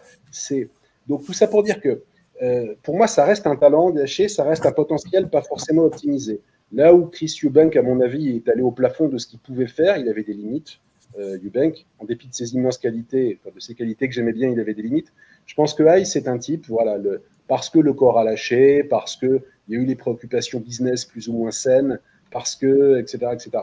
Mais euh, euh, ça reste un boxeur intéressant aussi pour ça. Je ne le mettrai pas au of Fame, mais ouais, c'est un boxeur qui renvoie sur certains combats une impression visuelle extrêmement rare de combinaison entre la puissance physique, la rapidité, la souplesse, et puis des, capacités de boxeur. Il avait tous les coups de la boxe. Hein. Son jab était excellent, son cross du droit était excellent, il savait donner un uppercut, il savait donner une gauche. Au fond, ce qu'on aurait peut-être voulu voir, alors le, fantasme qu'on aura, auquel on n'aura pas eu droit, c'était aussi une histoire de blessure. C'est justement que pour que l'histoire soit fabuleuse et digne d'un film, il aurait fallu que se recroisent en professionnel euh, David Aye et euh, euh Solis. Ça, ça aurait été beau. Avec les règles de la boxe pro, avec l'expérience qui serait Ça, ça aurait été un combat qui aurait eu beaucoup de sens et qui aurait eu, qui aurait sans doute été assez indécis d'ailleurs. Enfin, ça aurait été vraiment passionnant. Je pense que là, il y avait plus la boxe pro que, que Solis, mais peu importe. Euh, j'aurais adoré voir ce combat-là. Donc ma réponse c'est non, mais Aïe est un potentiel particulier. Je pense que sur le potentiel athlétique simplement, il avait sa place parmi. Et il pouvait en remontrer à beaucoup d'athlètes du Hall of Fame. En revanche, euh, voilà, la pièce n'est pas tombée du bon côté pour tout un tas de raisons. Voilà. Pas facile de passer après ça, Clément. Alors, réponse, Hall of Famer ou pas? Pour moi, c'est non. En fait, vous avez surtout, Antoine, a, tout dit, je trouve. Et euh, comment expliquer? David Haye, euh, pour moi, ça reste un excellent lourd léger. Je, fais, je fais une synthèse rapide. rapide. C'est un excellent lourd léger. ça manque de nom chez les lourds. Euh, et, comme tu l'as dit, c'est un title holder plus qu'autre chose. Mais par contre, c'est un. Je conclurai sur le fait que ça restera quand même un boxeur important pour, euh, pour les Anglais, en fait. Généralement. Et c'est. C'est respectable en soi, mais pour moi, ça n'en fait pas un Hall of Famer euh, qui, qui se dirait d'une année, d'une année à une autre, tu vois. ça m'étonnerait qu'il surgisse dans le, dans le, dans le classement, enfin dans le, dans les discussions en tout cas. Il y en a d'autres à mettre avant lui, quoi. Il y a d'autres. ouais, c'est au beau, oui, un paquet, un paquet avant lui. Voilà. dont Jean-Marc, dont Jean-Marc Mormec. Mais et c'est ça le paradoxe, il y a un paquet à mettre avant lui. Mais quand tu repenses à ces années, 2007, 2007 euh, jusqu'à 2012, eh ben ça fait partie des premiers noms que tu dis. C'est ça qui est mmh. incroyable. Hein. C'est ça qui, est, mmh. euh, qui, est, incroyable. La boxe n'est pas que sportive. La boxe est aussi un monde de communication et un, monde de discussion. Voilà les amis, merci Clément d'être venu parler ben, d'un boxeur de ta génération. Antoine, merci encore une fois d'avoir analysé comme tu l'as fait. C'était vraiment super. J'espère que ça vous a plu. Et on se rejoint bientôt pour d'autres aventures box et d'autres discussions box. Portez-vous bien et à la prochaine. Ciao. Ciao les gars.